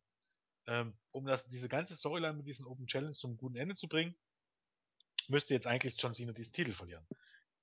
Ähm, ist also vakant erklären, scheiße. Scheiße ist es aber auch, ihn zum World Champion zu machen und ihn dann den United States Title verlieren zu lassen. Ja, das ist bescheuert. Weil dann hast du nämlich jemanden, der eindeutig einen, einen Shot auf den World Title bekommen müsste. Der müsste aber dann gegen John Cena wieder verlieren. Ja. Kann man mir folgen, so ungefähr. Ne? Wenn du jetzt einfach jemand nur um den US-Title antreten wirst gegen John Cena und der, du lässt dir diesen jemanden jetzt nur den US-Title gewinnen, muss der ja zwangsläufig auch eine Chance auf den World-Title bekommen. Alles andere macht ja gar keinen Sinn. Weil John Cena eben gegen ihn verloren hat. Das ist also auch dämlich. Also im Grunde des, de, am Ende des Tages Seth Rollins einen US-Title zu geben, macht überhaupt gar keinen Sinn. Nein, das, das glaube ich auch. Hast du die gleiche Situation wie bei John Cena? Bloß, dass du bei Seth Rollins hast. Ja. Äh, ja. Wir, wir werden es erleben. Also ich, kann das nachvollziehen, dass du mit keiner möglichen Konstellation wirklich glücklich bist. Finde ich ist auch scheiße, irgendwie. Ja, ist ja nicht der Main Und Event. Ja, trotzdem beim Pay-Per-View, äh, dann, dann musst du das ja auch noch äh, weiter ziehen. Und am Ende musst du das ja, du kannst ja eigentlich im Laufe einer Fehde kannst du ja die Matches nicht unwichtiger werden lassen. Nee, Das aber heißt, wenn du das, ne, nee, na, okay, dann müsste Cena einfach den Titel jetzt in den nächsten Wochen bei den Weeklies verlieren. Oder du streckst es bis Night of Champions. Das ist Ja, ja, dann auch. bringst du wieder Titel gegen Titelmatch und bist du wieder am gleichen Punkt. Ja, zum Beispiel. Ich traue der dann, bist du, WWE. dann bist du aber wieder an dem Punkt, dass du, dass du wieder ein Fuck-Finish bringen musst. Einer von beiden muss im Grunde den Titel verlieren. Ja, oder du lässt ihn, äh, ja, du hast recht. Cena kann ihn zwischendurch ja nicht mehr verlieren. Das wäre. Ja, doch, den, den US-Titel kann er verlieren. Ja, aber das wäre ja uncool. Challenge, Seth Rollins greift ein, Titel ist weg. Ja, gut, das, das kann man sogar Ja. so bucken. Dann ist er noch erboster, äh, um Revanche zu kriegen und dann hast du Night of Champions das Rematch. Ja, warum nicht? Also das wäre eigentlich die einfachste, ein- einzigste Möglichkeit, ohne, um zu vermeiden, dass nicht einer am Ende des Tages beide Titel. Ja, hast recht. Aber ich glaube einfach, ich, ich, ich rieche ein Fuck-Finish. Ich weiß nicht wieso, vielleicht liege ich auch falsch, aber Ja, richtig auch, aber ich finde es trotzdem scheiße. Ja. Ich finde, ich finde, bei Pay-Per-Views soll es keine Fuck-Finishes geben, sondern Pay-Per-Views sind dazu da, um das Ganze zum Ende zu bringen. Oder Ja. wenn nicht zum Ende, dann zumindestens, ähm, ja, wenn jetzt eben einer von den beiden gewinnt, dann steht dem anderen ein Rematch zu. So einfach ist das ja am Ende des Tages. Ja. aber die WWE-Ära, äh, die Network-Ära hat uns ja gezeigt, dass Fuck-Finishes ein probates Mittel sind. Das wurde ja auch Ja, Zeit Problem, lang wir haben kein, kein äh, Network. Ne? Wir bezahlen am Ende des Tages ähm, ja fast 25 Dollar, wenn man so möchte. Ja, wir sind ja aber auch Ballast. wir sind ja nur Anhängsel. Rest of the world sozusagen. Kommen wir zum Main Event. Wie Jens schon sagte, äh, in Japan hätte der Undertaker entweder seinen Ruhestand genossen oder wäre in Opener-Matches als Jobber angetreten. Nette Vorstellung, oder? Im Jahr 2015 ist der Undertaker 50 Jahre alt und kriegt das Rematch von WrestleMania 30 gegen Brock Lesnar, was damals auch schon sehr schlecht war. Klar, der Taker hatte eine Gehirnerschütterung, sicher. Ob es sonst viel besser gewesen wäre, es wird hypothetisch bleiben, wir können es nicht sagen. Zumindest steht er jetzt im Main Event. Über die Art und Weise der Darstellung des Takers im Vorfeld, insbesondere im unmittelbaren Vorfeld, waren Jens und ich uns nicht einig, überhaupt nicht. Das ist auch in Ordnung. Ich bin mit der Darstellung des Takers als eiertretender, feiger Heel, wenn er das denn so sein soll, nicht glücklich. Jens hat gesagt, das macht aber vor dem Hintergrund Sinn, dass man eben Face gegen Heel bucken möchte. Ja, das, das kann ich nachvollziehen. Ich bleibe dabei, dass der Taker dafür der falsche Mann ist. Und ich glaube einfach nicht, dass wir ein gutes Match sehen werden. Ich habe es vor Monaten, äh, vor Wochen gesagt, dass ich es nicht glaube. Ich glaube es auch jetzt nicht. Ich hoffe es sehr. Aber ich habe ein komisches Gefühl. Ja, ich denke, man wird einfach ein anderes Match sehen, als ähm, man es zuletzt von, von Lesnar gewohnt war. Was ja natürlich auch ähm, ganz logisch ist, wenn man jetzt mal ganz ehrlich ist, weil ähm, du kannst den Undertaker einfach nicht mal 15 Mal äh, ähm, Suplex verpassen. Nein, das geht nicht. Dann musst du davon ausgehen, dass er aus dem Krankenhaus nicht so schnell wieder rauskommt. Ähm, ja, und weil du nicht kannst, musst du ein anderes Match bringen. Und ähm, im Wrestling gibt es da viele Möglichkeiten, auch mit dem Undertaker. Der Undertaker muss halt jetzt auch dominant darstellen. Vielleicht soll er da auch ein bisschen, deswegen ein bisschen unfair agieren, dass er Lesnar dann irgendwie in Schach halten kann und dass du, dass du, ähm, ja, so ein bisschen, ein bisschen, ein bisschen ähm, Smoke and Mirror heißt es im Englischen, ähm, dass du halt so ein bisschen so die, die, ja, Pausen in das Match bekommst. Pausen mit Plänkeleien soll heißen, äh, der Undertaker tritt eben Lesnar in die Eier und dann seelen sich eben beide ein bisschen auf dem Ringboden rum, um mal zwei Minuten zu schinden. Toll. Ähm, ja, toll, ne? Aber ich meine, das kannst du trotzdem so ein gutes Ende bringen. Ich meine, das hat der Undertaker auch schon gezeigt in Matches vorher, dass du das ich erwarte jetzt kein viereinhalb Sterne Match, sondern ich erwarte, aber ein vier Sterne Match könnte ich mir schon vorstellen. Oh, also, das glaube ich nicht. Ich bin gespannt. Ja, doch schon. Ähm, wenn der Undertaker gegen Bray Wyatt ein halbwegs anständiges Match auf die Beine bringt, dann sollte das gegen Lesnar auch drin sein. Es wird ja, anders ich, werden, aber ich sag dir, warum ich das nicht glaube. Ich finde, man hat bei WrestleMania 30 schon gesehen, dass Lesnar gegen den Taker mit angezogener Handbremse. Nein, ja, das aber ganz andere, ganz andere Hausnummer. Also alle, die jetzt sagen, äh, schaut euch äh, Lesnar gegen Taker bei WrestleMania 30 an, denen kann ich sagen, das könnt ihr sofort umgehend vergessen. Ähm, der Undertaker hatte in diesem Match nach den ersten paar Minuten eine Gehirnerschütterung. Das ist bekannt. Und danach war Ende Gelände. Äh, ähm, Undertaker war derjenige, der mehr oder weniger ähm, den Matchplan hatte und den Matchplan ähm, Lesnar durch diesen Matchplan ziehen sollte. Und das war ab diesem Punkt nicht mehr möglich. Dann war Lesnar derjenige, der den Undertaker ziehen sollte, obwohl das so nicht geplant war. Also das, das Match bei WrestleMania 30, das war ähm, ja von Anfang an vermurkst, wenn man so möchte. Da lief nichts nach Plan und dementsprechend ähm, glaube ich, dass auch das Match damals wesentlich besser gewesen wäre, wenn der Taker diese hätte. Also, Gut, du hast recht, es ist hypothetisch, wir werden es ja nicht wissen. Aber ich glaube gleichwohl, dass, der dass das Lesnar nicht so stiff gegen den Taker ja, auch, äh, auch ohne Gehirnerschütterung zu Werke hätte gehen können, wie es gegen Cena oder Rollins zum Beispiel gemacht hat. Ne? Nein, natürlich nicht, nein. Aber wie gesagt, äh, Smoke and Mirror, dafür dürfte Undertaker wahrscheinlich auch mehr gegen Lesnar dominieren als andere, was vor bei vorher der Fall war trotz allem wird ähm, der Taker am Sonntag mehr einstecken als ähm, in den meisten anderen Matches. Also und er Na wird klar. auch den anderen Suplex einstecken und den einen oder anderen F5. Aber ich glaube, ja, danach hat er bis zum bis zu WrestleMania Zeit. ja, wenn er nicht noch auf die Oktober-November-Tour da raus soll. Ja, ne? glaub, dann stellst du ihn gegen irgendeinen Chopper und den Chokeslam, Tubstorm fertig. Ja, das reicht den Fans auch, glaube ich. Ist, so kannst du den Taker auch inszenieren bei Haus. Ja, das denke Das wird auch mir reichen. Wenn ich den Taker bei der Hausshow so sehen würde, dann bin ich ja froh, dass er überhaupt da ist, egal was er macht. Das, das kann man machen. Das denke ich auch. Ja, aber wer gewinnt? Da ist alles drin. Also so wie es jetzt dargestellt wurde, ich weiß nicht. Ähm, es gibt so viele Möglichkeiten. Vielleicht plant man wirklich einen Heel-Turn für, für Undertaker. Vielleicht greift wirklich Paul Heyman für den Undertaker ein. Undertaker turnt heel und du schreibst Lesnar aus den Shows und Lesnar fordert dann den Undertaker Wrestling aus. Wird das Würde gemunkelt mit Heyman? Hast, hast du irgendwas Ach, gehört? Das sind alles so, so Gerüchte. Ich glaube okay. Ich gebe da nichts drauf. Es ist einfach so, viele Leute hauen jetzt viele Sachen rein und verkaufen es dann als angebliche Überlegung, aber ähm, Möglichkeiten gibt es da ja genug. Klar. Also natürlich kannst du das bringen, weil dann würde es nämlich Sinn machen, jetzt den Taker schon irgendwie als Heel darzustellen. Damit, ähm, ja, er am Ende dann auch nach einem Heel-Turn auch wird. Ja, wenn es so sein soll, dann wird er bei Mania aber auch als Ziel antreten sozusagen, ne?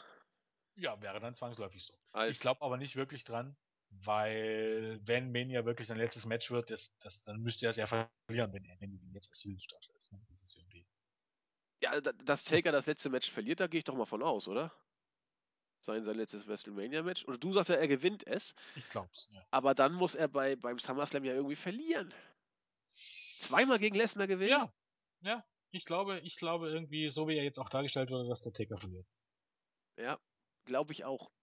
Glaube ich auch, weil er hat die letzten beiden Sachen, Lesnar lag am Boden, ob äh, legal oder, oder feige Aktion, ist egal. Lesnar lag am Boden und äh, da gewinnt der Taker das Match nicht. Es gibt sogar verschiedene Gründe, warum ich das glaube. Ich glaube, dass der Undertaker bei der Survivor Series nicht auftritt.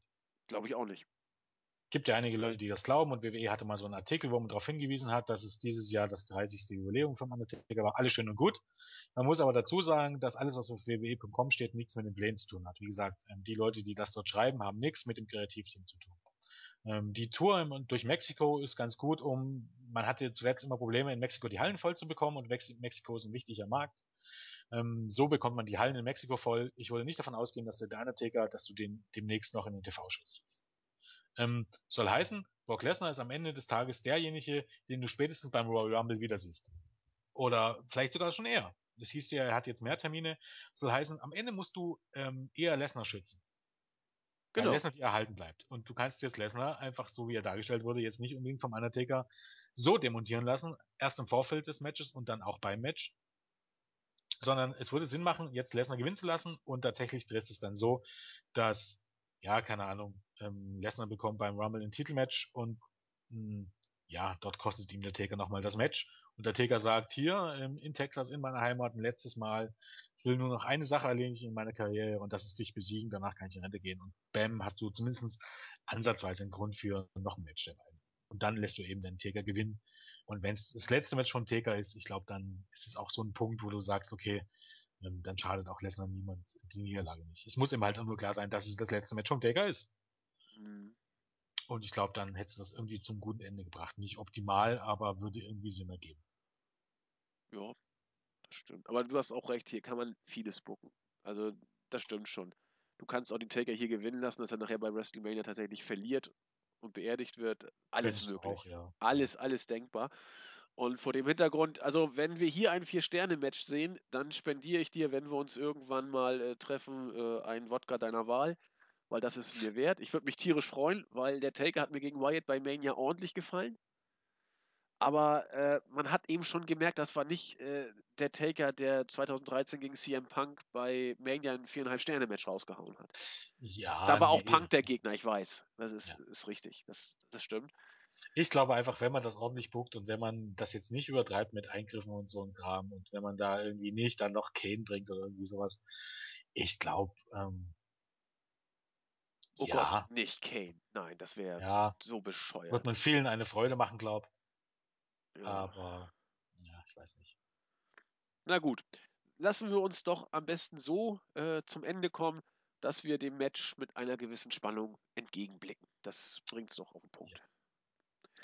Damit sind wir schon durch. Hat ja auch nur über zwei Stunden gedauert. Unsere kombinierte Preview. Ich habe es befürchtet, denn wenn Jens und ich erstmal ins Rollen kommen, dann wächst da auch kein Gras mehr. Wir sind durch, wünschen euch ein schönes NXT-Special, ein schönes Ring of Honor-Special, wenn es dann irgendwann kommt, auf iPay-Per-View, ein bisschen Zeit versetzt, ein schönen SummerSlam und hast du noch was anzumerken? Ich habe hab nicht ähm. gegrüßt. Ich weiß auch gar nicht, wen ich heute grüßen soll, weil wir so viel Podcasts gemacht haben.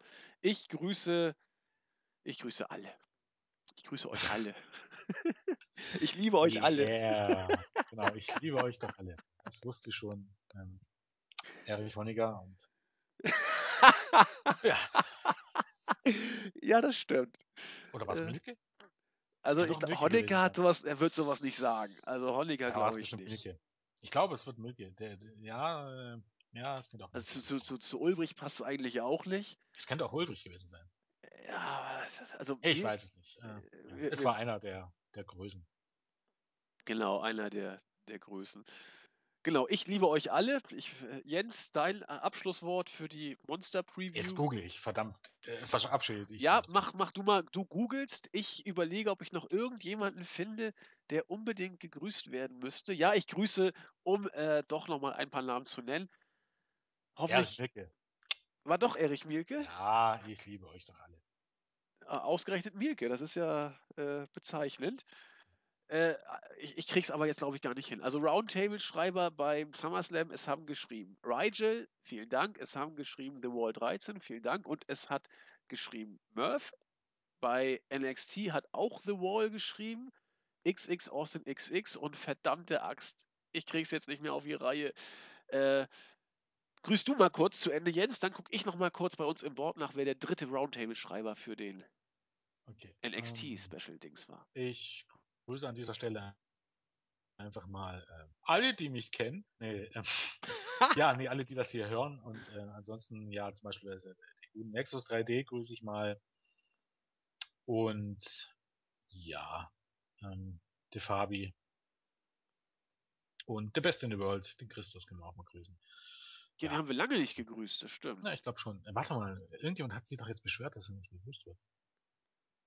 Äh, verdammt. Ähm, ich grüße einfach auch mal den, den Luke Geld. Ähm, und ich grüße mal den Alex aus Sachsen und ich grüße den Dead Damn Good, äh, Dead Damn Good, so war's. Ähm, glaube, Hurricane hatten wir das letzte Mal. Genau. Ähm, ich grüße den Harakiri, mit zwei Vieren geschrieben. Ich gehe mal davon aus, dass es trotzdem Harakiri heißt. Ähm, ich grüße den Genau. Jesse. Harakiri wollte ich auch grüßen. Super. Ja. Und Genau. Jidoro90 schreibt äh, auch NXT. Hoffentlich. Und Weigel grüße ich auch. Dann haben wir, glaube ich, jetzt eine Grußorgie hinter uns, da fallen euch die Ohren ab. Äh, bleibt uns trotzdem gewogen, die Gegrüßten mögen sich freuen und wir hören uns dann in welcher Konstellation auch immer zur Review und in diesem Sinne habt Spaß. Bis dann. Tschüss. Tschüss.